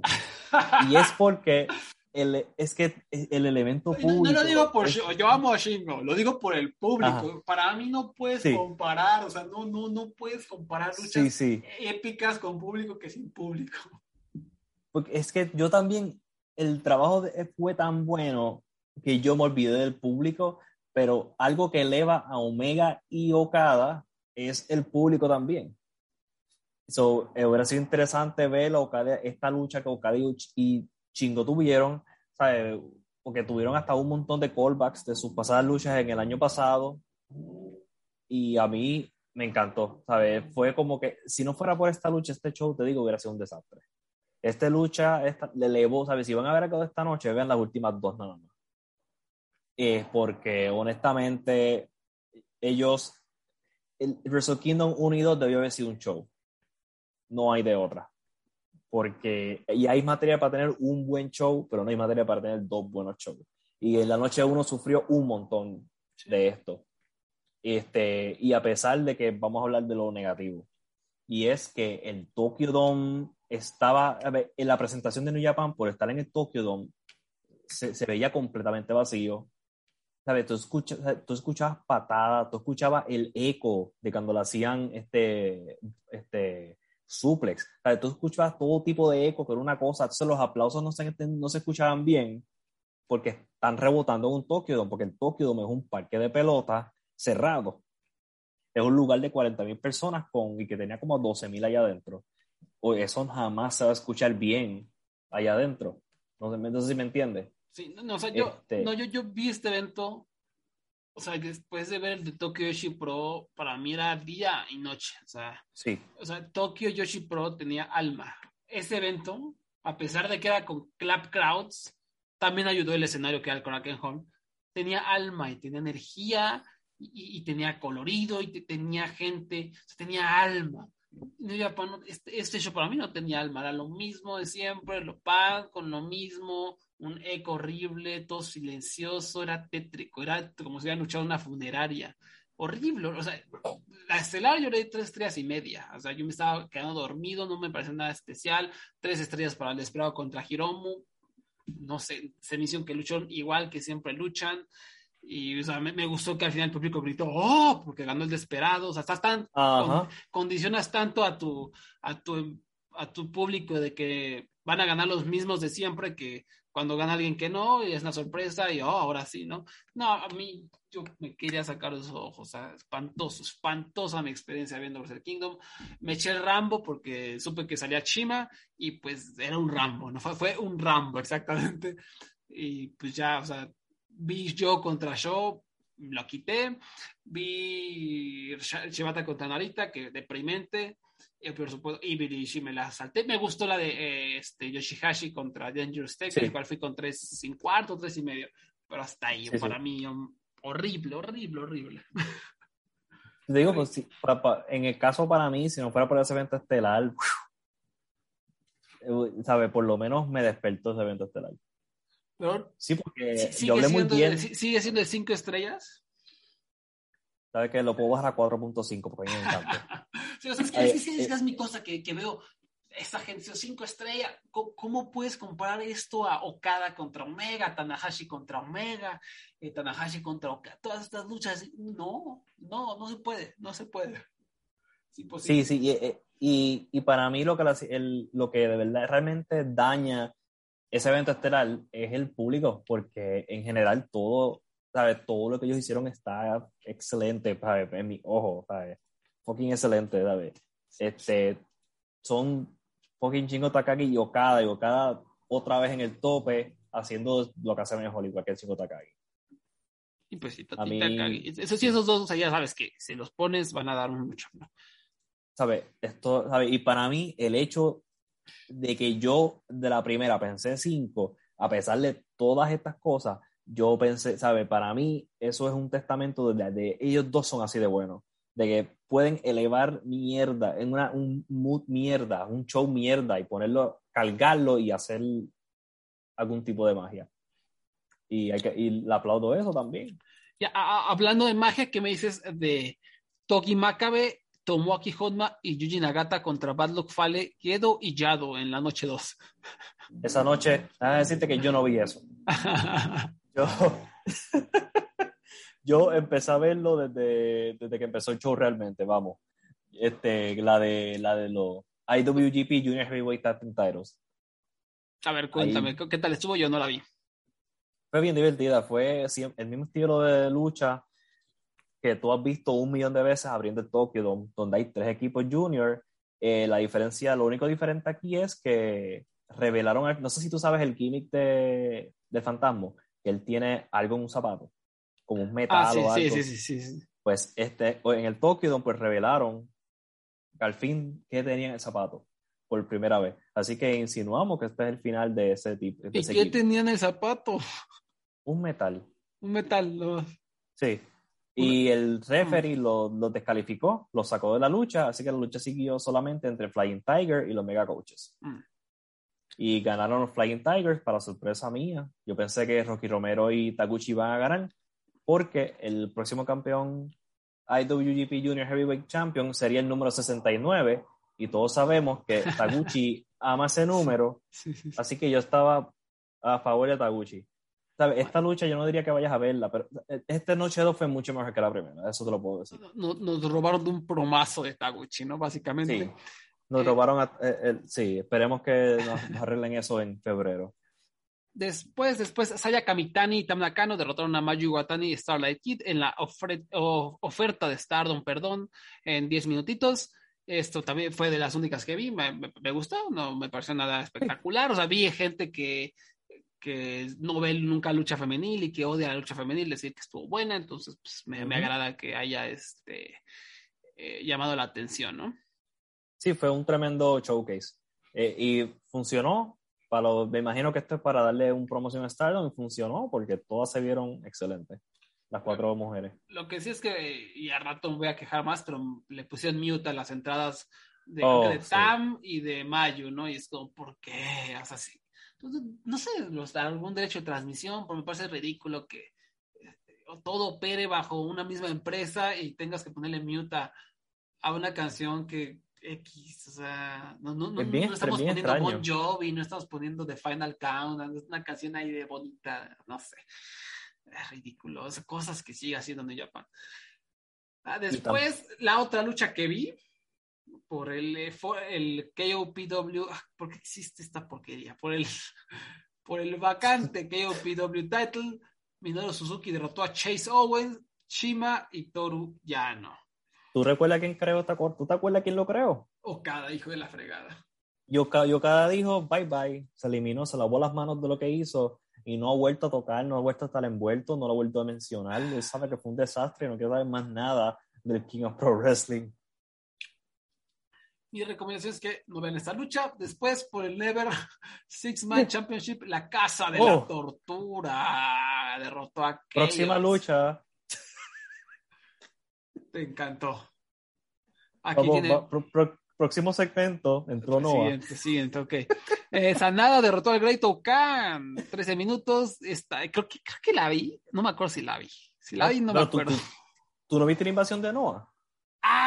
Sí es cierto, eso fue antes, eso fue antes. Por eso, por eso. Yo la vi por cachos, o sea, te cuenta, yo primero vi la de Chima, luego vi la de Stardom, luego vi la invasión, luego, así, yo me estoy viendo por cachos, ¿no? Entonces, no, no, no lo vi streamline. Entonces, ah, y, qué bueno que lo mencionas, porque mientras todos estos percebes, Hiroki Goto, Yoshihashi con su cara de moco, ¿no? Evil, que parece que te lo encuentras en el chopo vendiendo discos de metal, un desastre. Entra la gente en Noah y eso sí parecen profesionales. ¿Qué, diferencia, ¿Qué diferencia? Increíble, o sea, entra, parece que ahí viene la banda de malosos a patear traseros con una aura de killers, todos enojados. Que no, que no sonríen ni porque le regales un gatito. Es increíble, ¿no? O sea, que aparte se echó un promazo Keno diciendo que hay asientos vacíos por todos lados, que necesitan de no para llenarles el gallinero. Tremendo, ¿no? Luego, este, Keiji Muto tomándose selfies como abuelito, todos atrás haciendo una jeta de enojados de ¿qué, qué está haciendo usted, abuelo, ¿no? ¿Por qué se toma esas selfies? Cagadísimo, ¿no? tremendo, o sea, ves a Noah y se, se siente la energía, mientras tanto ves a cara de Moko Yoshihashi. Un ¿Sabes contraste total. Yo creo que en, en, la imagen del episodio debes poner la foto de, de del selfie de Muto. Sí, lo haré. La voy a ir bajando. Buenísimo. Y entonces, entonces los luchadores que suben son Hiromu, Chingo y, y, y Buchi. Y como que a defender el honor de New Japan, porque parece que más nadie decidió salir a defender a New Japan. Y la diferencia, entonces tú ves a que no, tú ves a Kiyomiya, y al lado está Buchi, entonces, y Hiromu, buen luchador, sí, pero mira el look de Hiromu y mira que no. ¿Quién, ¿A quién tú le vas a tener miedo? ¿Quién tú le vas a tener miedo en la calle? Por favor, por favor, o sea, ni, ni, ni, de chiste, Hiromu, ni de chiste. ¿Sabes? Hiromu es, se, ve que es un tipo buena gente, que yo saludaría a Hiromu, pero yo a que no le tengo miedo. Sí, no. Yo, yo por eso yo cuando lo veo en televisión, yo, ni, ni, le doy skip, por si acaso. Él, y Suzuki me asustan. Sí, definitivamente. No, y en general, o sea, también Nakajima lo ves, te parte los hocico. Shosaki es una tremenda presencia, ¿sabes? Ves a Ogawa todo, enojado todo el tiempo, o sea, eh, ves a todo, ¿a qué? A Congo, o sea, en general, excepto al enmascarado, obviamente no puede, no, no sabemos qué está pensando, y, al hombre que se parece a, ¿viste Uncut Gems? La, sí. la de, la de este, la, la, única, una de las pocas actuaciones increíbles de Adam Sandler. ¿Te acuerdas en la escena final, cuando Julia Fox se va al casino y un vato la quiere seducir? Que este vato está espantoso. se parece a Tadaske de Congorta, te paso una foto. se parecen. Con su pelo horrible, lleno de grasa, o sea, no sé, pero a la vez eso como que también le da otra aura distinta, o sea, ves estos hombres de no feísimos, como dices, pues sí me va a partir el hocico en la calle, luego ves a, Bush y le escupes, ¿no? Entonces, miro, miro Gawa, miro Gawa, ¿quién quiere encontrar eso Gawa en el camino? ¿Qué ser humano quiere decir, miro Gawa, hola? sí, sí, sí. Eh, bueno, entonces esto, esto muy, muy bien eh, la invasión, ¿no? Me pareció que fue una, una también una inyección, por lo que también todo lo que escuché, yo la vi en cachos, repito, entonces no puede ser que me haya inyectado nada porque yo ya me quería sacar los ojos, no quería ver nada más. Y no vi nada más, la verdad, después de esto yo ya no vi nada. Entonces tú me vas a platicar qué pasó con la Casa de la Tortura derrotando a Chaos. Pues que fue la misma mierda siempre. ¿Qué, ¿Qué tú crees que pasó? Yo creo que tú tienes el libreto de la lucha de, de esta lucha en tu, en tu cabeza. Lucharon un poco, 50 trampas, este, y, gana, y terminó cuando Show usó otra vez su, su herramienta para noquear, no me acuerdo a quién. Uno, dos, tres, pero no me acuerdo si fue a Goto. Aquí en Cage Match tiene 4.44 de, de, de 10, ¿no? O sea, como dos ah. estrellas, dos estrellas. sí, bueno, este, fue, fue, mejor que la, fue mejor que Evil y, y, y, y eso sí, pero yo, eh, yo he dado cagadas mejor que Evil y Chi. Maldición. Después, Sanada derrotó al Beto. Ahora sí, ahora sí, cuéntame qué pasó. creo, que, creo que la vi, pero no recuerdo nada. ¿Qué pasó aquí? No fue, eh, realmente no fue gran cosa. Creo Khan se vio tremendo. Sanada, pues, tú sabes que el problema con Sanada para mí siempre es que él está off y on. Y es más las veces que está apagado que está prendido y no, no fue nada, fue una buena lucha, una lucha tres estrellas básicas, nada emocionante. Tuvo un, final, un, conteo final que fue bastante interesante, pero fuera de eso. No, no me has convencido de que estuvo buena esa segunda noche, no me has convencido todavía, pero se viene lo bueno, se viene lo bueno. Pero así, así, de mala tuvo la primera. Sí, sí, sí. Naito derrotó a Jeff Cobb. Ahora, esto me encanta. Porque, a ver, a ver, yo, yo, yo, para mí Naito ha sido los peores luchadores de la pandemia el carnal no sabe cómo trabajar con públicos silenciosos, no sabe cómo eh, modificar su estilo para dar un ritmo que, que, den ganas de ver. Pero ¿qué tal estuvo esto? Dicen que estuvo bueno. Sí, estuvo súper buena, este, en parte gracias a Jeff Cobb. Eh, fue una lucha de, de, piernas donde Tetsuya Naito estaba trabajando todo el tiempo la pierna de Jeff Cobb, porque obviamente... Ah, ¿Quién hace eso en la pandemia? Baboso, baboso. Pero, pero este, que, quedó, quedó bien. Tampoco no fue. Eh, fue malas veces que Naito estuvo volando en el cielo que atacando la pierna de Jeff Cobb. Fue, y de verdad sí, me gustó. De verdad fue la, la segunda mejor de esta noche. Estuvo, ¿sabes? No duró mucho. Fue acción todo el tiempo. Tuvo una historia lógica de principio a fin y fue bastante buena. No estoy diciendo que vayan, corran a verla, pero si van a ver este show, realmente yo les diría ven las últimas tres. La, penúltima fue lucha sin descalificación por el campeonato de los Estados Unidos. Hiroshi Tanahashi derrotó a Kenta y pues Kenta hasta se lesionó. Yo, la pelicacho que la vi era un desmadre está, no sé, era, parece una lucha de GCW mal hecha. Esta empezó súper lenta. Y yo creo que ellos pasaron más tiempo a principio sacando cosas que luchando. Porque tenían que sacar como escaleras y cien sillas y zapacones y nada no, y no fue hasta mitad de lucha que empezó a arrancar, como a mí sí. Este, y obviamente tiene un final emocionante, que es cuando casi matan a Kenta. Cuando los, Kenta está, lo tiran del tope de la escalera y se rompe, ¿sabes? Él cae encima de un zafacón y se rompe, yo creo que se, se parte lo, este, una lesión en el ojo. Y él está sangrando horrible, horrible, horrible. Al nivel que yo creo que él está lesionado ahora no sé cuánto tiempo otra vez. Y Tanahashi tuvo un high fly flow del tope de la escalera, cosas que no debe hacer a esta edad, no debe hacer estas cosas, pero él sigue haciéndolas, te lo agradezco, porque lo hizo bello. Vamos, es fucking Tanahashi que no sé que no sea bello. Tan bello. Y en el evento estelar, Okada derrotó a Will Ospreay.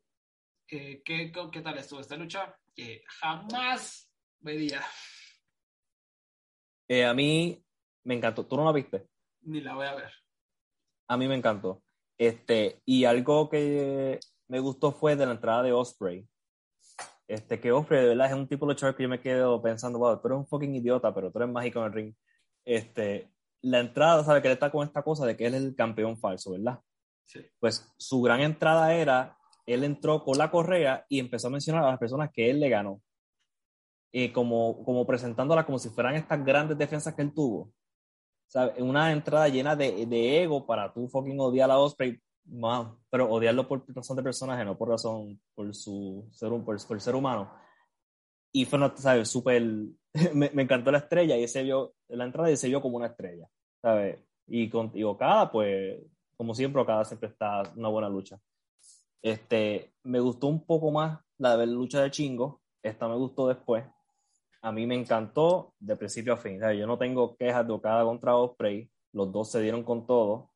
Este, y sí, no sé qué, no, sé qué más, le diría que yo me con 4.5 me diría con ellos dos. Es, eh, es una lástima, ya lo compró totalmente, pero pues sí me, me siento feito, ¿no? Que Shingo eh, pues se quedó ahí otra vez, este, como si fuera Popo, a pesar de que fue el hombre que cargó a New Japan durante la pandemia, en mi opinión, fue el único que supo acoplar su estilo, de los pocos que supieron acoplar su estilo con el, lo que la pandemia requería de él y pues otra vez, eh, ahí. O sea, yo, para mí, yo, Japan nunca vio a Shingo como un campeón. Lo vieron como la, la salvación en la pandemia. O sea, si no hubiera habido pandemia, no creo que jamás le hubieran dado el campeonato a Shingo y eso me da tristeza. Eh, pero esto era lógico, ¿no? Pues Okada obviamente va a tener el, campeonato y, y como campeón, creo que ahorita el, el money match, o sea, la lucha a la que New Japan tendría que construir es Okada contra Shibata, ¿no? Ese es como tiene que ser el gran fin. Ahorita Shibata, yo supondría que tendría que enfocar su atención en Kenta, pero Kenta se lesionó, entonces supongo que ahí ya debe haber un relajo en cuanto a Booking, a ver cómo se soluciona, pero el plan, el plan final, ¿no? Tiene que ser ese, ¿no? Shibata contra Okada, ¿no? Va, tendrá que ser la lucha taquillera, por todas las razones obvias. Y eventualmente, este, yo me imagino que Osprey le va a ganar a Okada en Wrestle Kingdom. También. Porque este es el segundo Wrestle Kingdom que, que Osprey pierde contra Okada. Y, y, y Osprey solamente le ha ganado una vez Okada. Y le ganó con trampa. Y parte de este el personaje de él es: yo quiero ganar Okada limpio, justo. Y esta historia eventualmente va a llegar un momento donde él le va a ganar justo en el medio del ring, 1, 2, 3. Sí, este, hacia allá vamos. ¿Sabe? Esta, no, esta es la lucha que yo recomendaría de, de ¿sabe? De, de, estos dos shows, honestamente, vean los, los, dos eventos estelares y van a estar ya es suficiente. Porque los dos eventos estelares, es que es una, es una discordancia, porque los dos eventos estelares demuestran cosas que ellos pueden hacerme, estar haciendo o hacer mejor en, con, con, con, el resto de la cartelera, pero ¿qué te puedo decir? Wrestle Kingdom debe haber sido una noche Sí, o sea, creo que todos le solucionado una noche. Una noche ha sido un poquito más divertido, sin tanto relleno, sin tanta jalada y sin el innecesario desmadre del doble. y doble. Y doble campeonato. Y el doble campeonato, el, como, no sé, como el mini torneito pedorro, ¿no? donde solo desprestigiamos a Shingo, me parece. En fin, pues, Chingo, ah, Porque la lucha, porque la lucha de Shingo y Okada y Chingo y Osprey son dos cosas, ¿sabes? Yo no me sorprendería si yo las pongo a final de año de lo mejor de que yo vi este año. Pero fuera del resto de la cartelera, mano, está, está difícil. Tú no puedes hacer un, aguantar un show de cuatro horas para un tremendo evento estelar solamente, está difícil. Efectivamente. Y finalmente, ya para terminar, se llevó a cabo el show de New Japan contra Noah, como el Kingdom 3, se le llamó, en, el, en Yokohama, la Yokohama Arena, el 8 de enero. Y por ahí, digo, la, la primera que me gustó mucho, Kosei Fujita contra Yasutaka Yano, la que en el previo dije que iba a estar buena, estuvo muy buena, ¿no? Fue un, fue un time limit draw, un empate por límite de tiempo de 10 minutos, bastante entretenida. De ahí me parece, viste las últimas solamente, ¿no? Y show contra Akoda de Kotoge y las últimas dos. ¿Qué tal? Que yo no, esa no la vi, ¿qué tal estuvo? Pues, show. yo, yo, yo, recuerdo que yo hablaba muy bien de Show como hace dos años. Ya yo no puedo hablar bien de él. Está demasiado, está demasiado metido en el mundo de Evil. Y yo no sé si a él le gusta lo que está haciendo. pero pues vamos a hablar de los eventos estelares. Este... Sí, sí, sí, si quieres. Porque, bueno, a ver, primero, primero lo primero. ¿Qué onda con los audios? Para empezar, yo, yo no sé qué pasó. Donde yo la vi, donde yo la vi, eh, la lucha de los ingobernables tenía el audio perfecto, o sea, en las entradas de Sanada, de Hiromu, de Naito, todas normales, las de Congo perfecto. Y, y pues ya, pero de repente me dice Abraham que no, que, que, él cuando vio entrar a Sanada estaba la cucaracha, ¿qué pasó ahí? Bueno, ah, mira, olvidé que yo vi, no, yo vi tres, las últimas tres. Yo vi a Marufuji y Okawa contra Zack Saber Jr. y Kanemaru. Me gustó mucho la lucha. Estuvo bien divertida. Y Marufuji ganó limpio en medio del ring. Así que yo me, yo me quedé sorprendido. Yo, mira, le ganó New Japan. Vamos a hablar de la cucaracha. yo vi, eh, el stream que yo vi es uno de, de, directo de, de Abema, que es donde se transmitió el pay-per-view. Imagínense la entrada de los ingobernables completa, de todos ellos, no solamente uno, todos, todos, o sea, estamos hablando como 5 o 6 minutos, con la música de la cucaracha en un loop constante. La cucaracha, la cucaracha, ya no quiere caminar. Y imagínense esta música mientras Chingo Takagi está entrando así, con todos sus músculos bien intensos. Este, Buchi, yo me empecé a reír cuando salió Buchi, Naito. Entonces, enseñan al público y la gente está aplaudiendo la canción de Naito pero lo que tú escuchas es la cucaracha. Y mientras tanto yo estoy escuchando a Chris Charlton. So yo estoy diciendo esto no puede ser una edición random porque estoy escuchando a los comentaristas. Y esto me mató. Entonces, especialmente al final de esta lucha, cuando los ingobernables ganan, ellos piensan que ellos tienen este forcejeo contra Congo. Imagínate este forcejeo con la cucaracha. A mí me sacó por completo. Yo me estuve riendo, ¿sabes? Ese final, de, ese final que tuvieron ellos, yo me estuve riendo porque no, no podía aguantar. Es que era tan, la incongruencia estaba a otro nivel. Oye, y, y, y, el tema de Congo cuando entró si era Shitsuren Motion, o sea, si era el tema de Keno, o también lo censuraron. No, le cambiaron también, yo no conozco esa canción. Bueno, a ver, ¿qué pedo? ¿Ven, por qué me encabrono con Japan? ¿Ven por qué me encabrono con Japan? Todas las canciones eran diferentes. O sea, o sea, qué vergas. Si no nos vas a dar ni luchas mano a mano, si nos vas a dar luchas en pareja normales, buenas, si nos vas a algo de relevancia, por lo menos son unos malditos temas de entrada. Además, y no me digan que no se puede, que no sé qué. El carnal, se me olvidó el nombre, el compositor de New Japan hace la mayoría de esos temas. ¿Cuál es el maldito problema de tenerlos? Yo no sé si es un problema con ABEMA, no sé, con la transmisión de, de ABEMA en inglés, no sé, porque. Pero eso sí, le tengo que aplaudir porque lo mejor fue lo docada. A ver, cuenta, ¿qué pasó? No, no, puedo creer esto. Necesito que alguien en Twitter me compruebe esto que nos va a contar Abraham, porque no puedo creer yo, que haya sucedido. Yo, yo, creo, yo estoy seguro que he visto un stream dudable donde alguien alteró en vivo los temas, porque no puedo creer esto que nos vas a contar. A ver. Porque yo primero yo escuché esto y yo dije, esto es falso, pero yo fui, ¿verdad? Igual y yo estamos en un Slack y yo pregunté en el área de, mira, ustedes escucharon esto que yo escuché. Ellos, y dos personas me dijeron que sí. So, yo no estoy loco. Yo sé, ¿sabes? Si yo no puedo estar imaginándome esto. entonces, después, cuando va a entrar John Cena, digo, este, Okada entra con la canción de John Cena, la de y yo, ¿qué? Sí, imagínense la entrada de, de, de John Cena, pero con Okada. Y es una cosa bien surreal. Entonces, al final. A ver, a ver, ¿era, ¿era, el tema así literal de John Cena o era como un cover de, con el. No, no, era. Esa es la cosa, era la canción de John Cena. No, no. Eso es lo que no entiendo. Eso es lo que no entiendo, ¿sabes? Yo, no yo loco. creo que donde lo viste, donde lo viste alguien, ¿lo viste en vivo o no? No, yo lo he grabado. Para mí, para, mira, esta es mi teoría. Hay esta página mágica que transmite los eventos en vivo. No voy a decir cuál. Me dijeron, yo no sé, me dijeron. Y el vato responsable de, de, poner sus videos, de repente él edita cosas. Me acuerdo que una vez yo estaba en un evento en vivo, no sé por qué, aparte de un evento aleatorio, como de Ring of Honor aleatorio, y en lo que esperábamos a que empezara el show, el, el, como el host de, este, de esta página puso un video de Alberto del Río, donde solo era Alberto del Río como editado, se duplicaba en la pantalla una y otra vez y aparecía y daba vueltas y luego aparecían filtros como experimentales y Alberto Río daba vueltas y todo el tiempo estaba la música de Bad World. La recordarán, era, la canción de Gears of War, la del primer tráiler de... Esa, mientras todo esto pasaba con Alberto Río. Entonces era como una droga, nos estaban dando una droga, pero es que eso lo insertó el, el vato que, que manejaba esta página. Entonces mi teoría es que el stream que viste era una grabación de lo que este vato proyectó en su página. Porque no, yo no puedo creer que haya usado John Cena.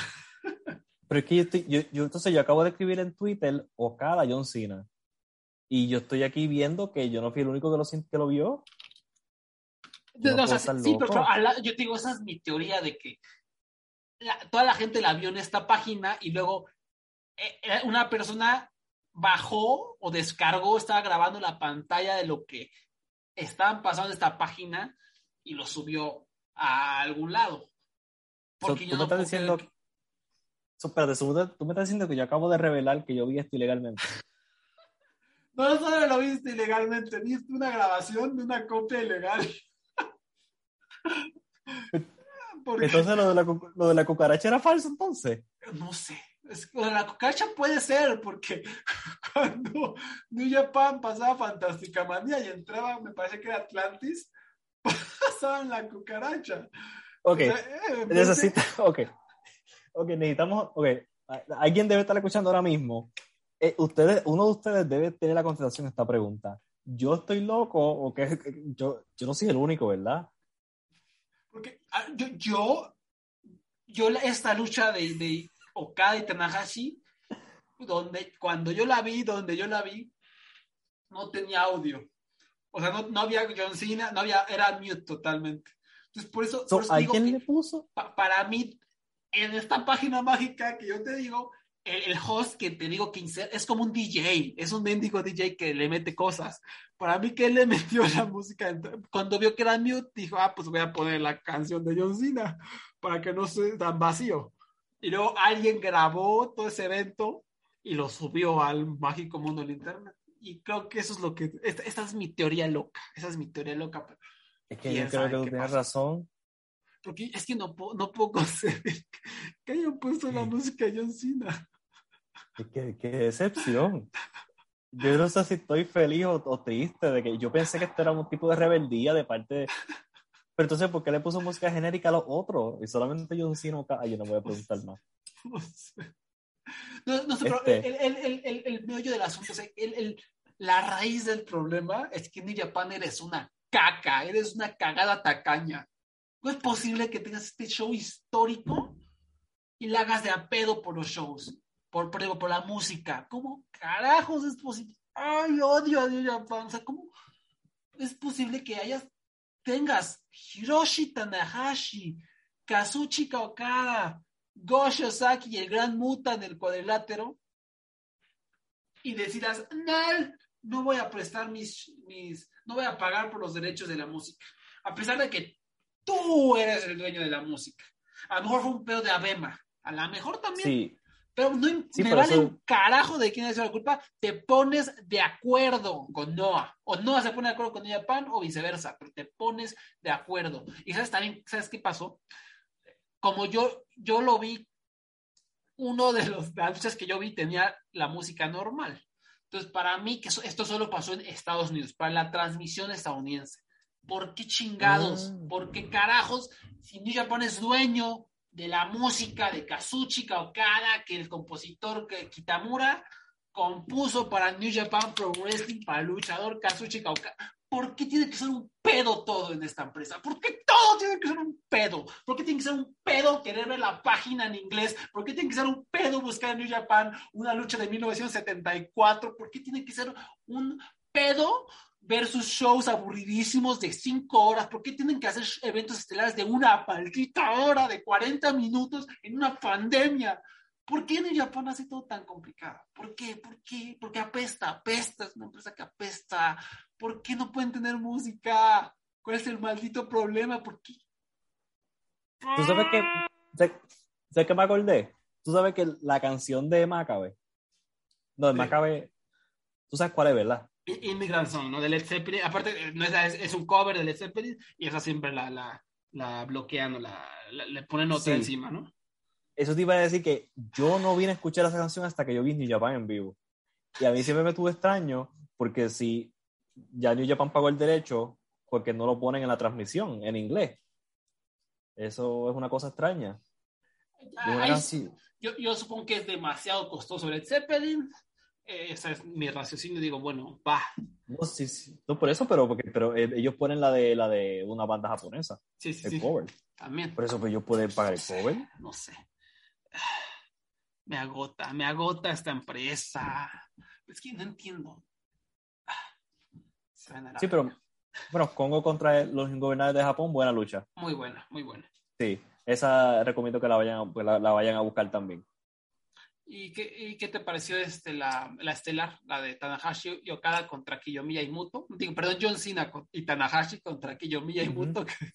¿Qué, tal estuvo? Ganó John Cena con una justa actitud. Le ajustaron la actitud a Keiji Muto por andar enterrando a los jóvenes talentos de Noah. Por supuesto que no. Le, le hicieron, le ajustaron la actitud a Kaito Kiyomiya, le contaron en el medio del ring y cuando le contaron, le pusieron el pie encima. Demostraba, básicamente, o cada, digo, perdóname, John Cena echándole tierra al futuro de Noah, al posible futuro de Noah, porque no sabemos. Este, yo no sé, cada vez que Muto está en el televisor, yo, mis ojos como que empiezan a cerrarse. Yo como, yo no sé qué carajo tiene Muto, que él activa él, vamos a dormir conmigo. Él activa él, cambia el televisor conmigo. y entonces Kiyomiya estuvo fajado todos estos 25 minutos tratando de que esto fuera una lucha decente y de verdad. Yo, lo único que yo aprendí de esta lucha, además de que fue, fue, buena, me gustó más la de Congo, es que Muto realmente debe irse de mi televisor lo más pronto posible. O sea, Quillomilla, o sea, estamos optimistas, de que ahí no importa, es Quillomillas, pero carnal, o sea, hacerle estas cosas en un año donde perdió dos o tres veces contra un señor sin rodillas de 70 años, óyeme, no está camoteando. Para mí, la está camoteando, pero pues allá ellos, no, sé, no sé, lo que no me agrada. y Muto, ahorita está tranquilito, es campeón en parejas con Marafuji. Pero en cuanto diga, Nel, quiero volver a la escena estelar, nos va a aguar la fiesta, el desgraciado. Entonces, esto es preocupante, ¿no? Nos aguas estas cosas raras. Ahora, trajo a Super Crazy, acaba de traer a Super Crazy, ¿para qué carajos? ¿Quién necesita no Super Crazy? Va a luchar contra Kiyomiya. Si Super Crazy le gana a Kaito Kiyomiya, Estamos todos locos. Estamos todos le, va a ganar. Yo creo que le va a ganar porque, vamos, tanto es Noah. Yo, Noah, yo no sé qué tiene con Kiyomiya, no sé si se acostó con la mujer de Nosagua. Buena noticia, fue hoy la lucha, fue hoy la lucha, Kaito Kiyomiya derrotó a Super oh. Crazy en 16 minutos. Que ojo, también hay que, o sea, qué pedo, tú has derrotar a un viejo, al viejo Super Crazy en 16 minutos, para mí, eso no se ve nada bien, nada bien, pero pues, habrá quien piense lo contrario. Entonces, hay un, hay un booking muy raro en Kaito. ¿Qué, qué hizo Kaito Kiyomiya? ¿Qué, ¿De quién?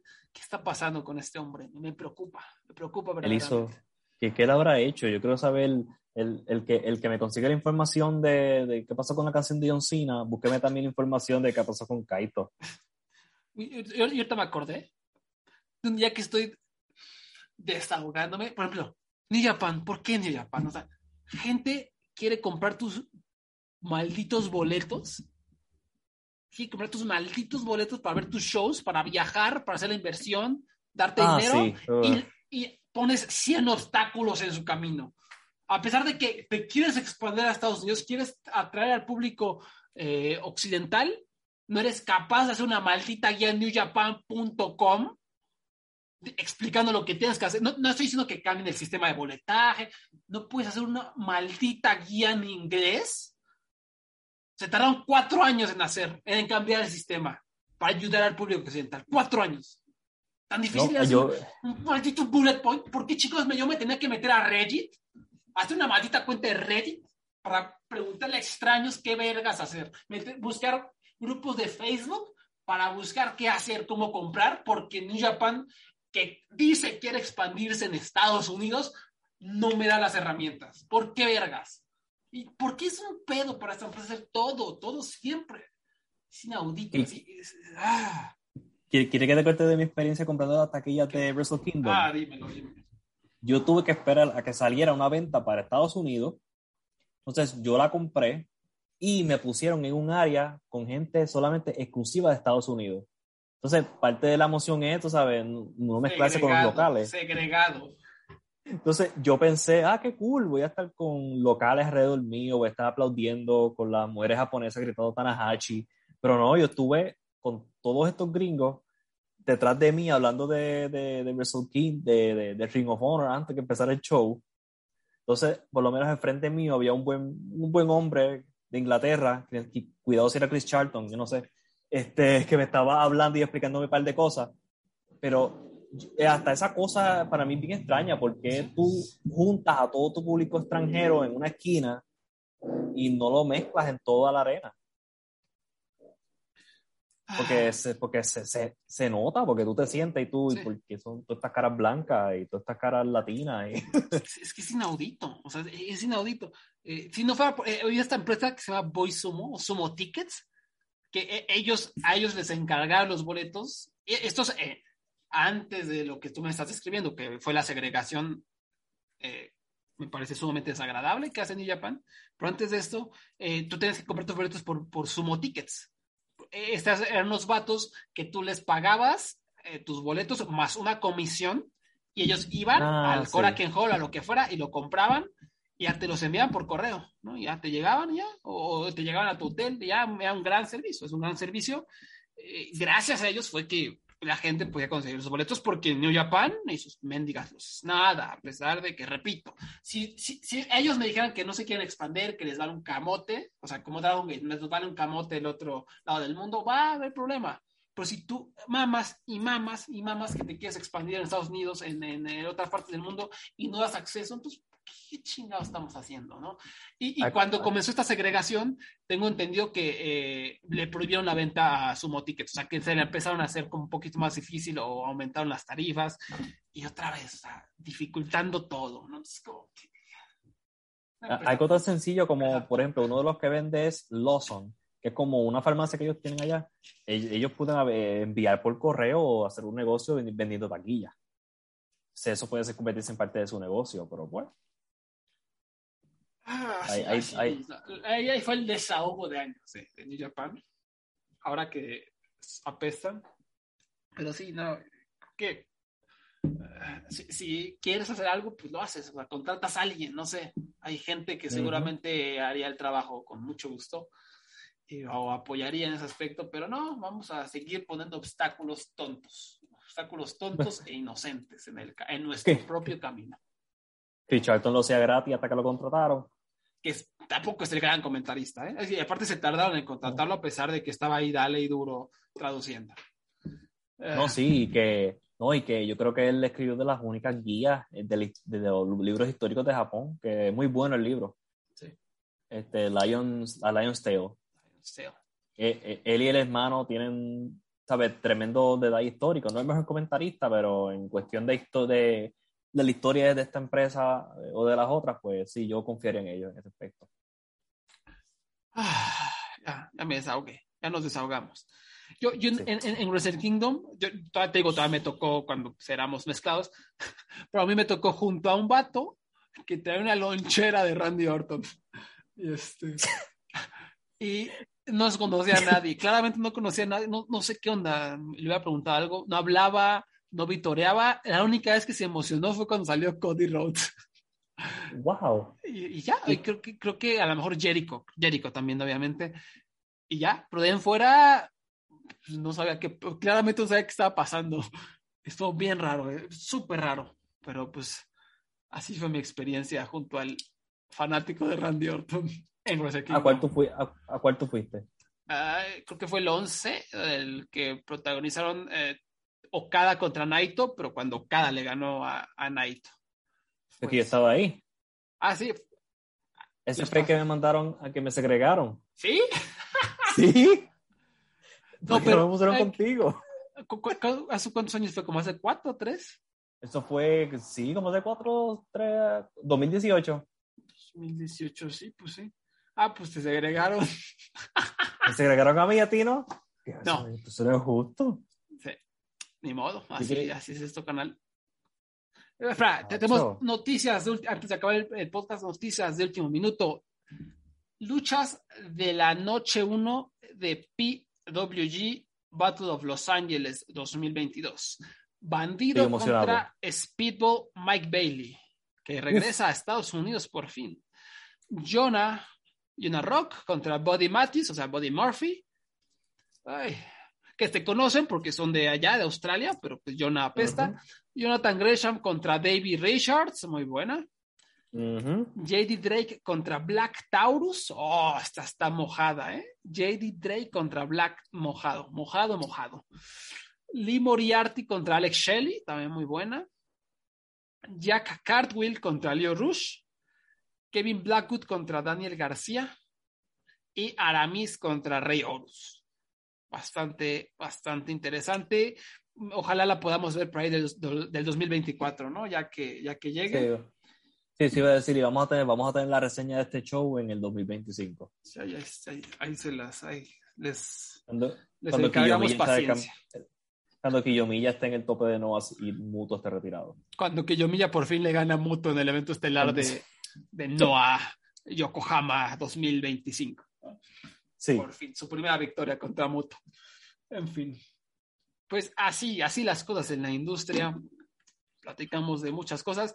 La próxima semana, yo espero, porque después ya no voy a tener tiempo, los premios Lucha Jovers y me gustaría también platicar del Salón de la Fama del Wrestling Observer, que al parecer ya está listo, ya lo van a anunciar. Uh. Espero que sea para la próxima semana para poder platicar de ello, pero pues todo depende del tío Medecer, ¿no? Sí, tío, eh, tío Dave a veces cumple y no promete. Exactamente. Dice que ya tiene casi todo listo, ojalá. En fin, pues Abraham, ¿en dónde te podemos encontrar y en dónde podemos leer tu libro y todo, todo? Sí, me pueden encontrar en Twitter, ADR012. Pueden buscar mi libro en Amazon, La Tercera Avenida, el mejor libro que vas a leer en enero si lo compras en enero, si no en febrero. Y lo pueden encontrar en Amazon y pueden, hasta si van a mi perfil de Twitter, pueden ver hasta un artículo que hizo un periódico local sobre mi libro, que para nada fue este, yo buscando promo. Entonces, este, pueden, leer mis artículos en Voices of Wrestling.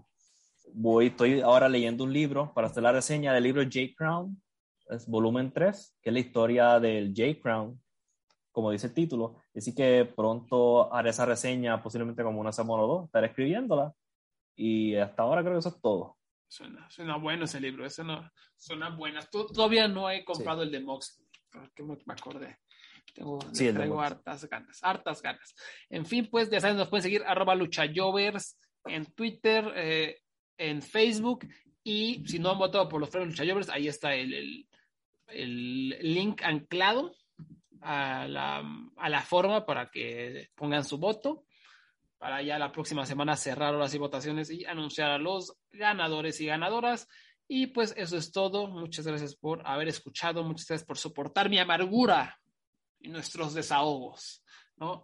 Eh, ¿Qué más? Pues cuídense, aguas, aguas con el Omicron que está duro, está duro pegando. Vacúnense, vacúnense y usen su tapaboquitas. En fin, pues muchas gracias, Abraham, muchas gracias a todos, hasta la próxima.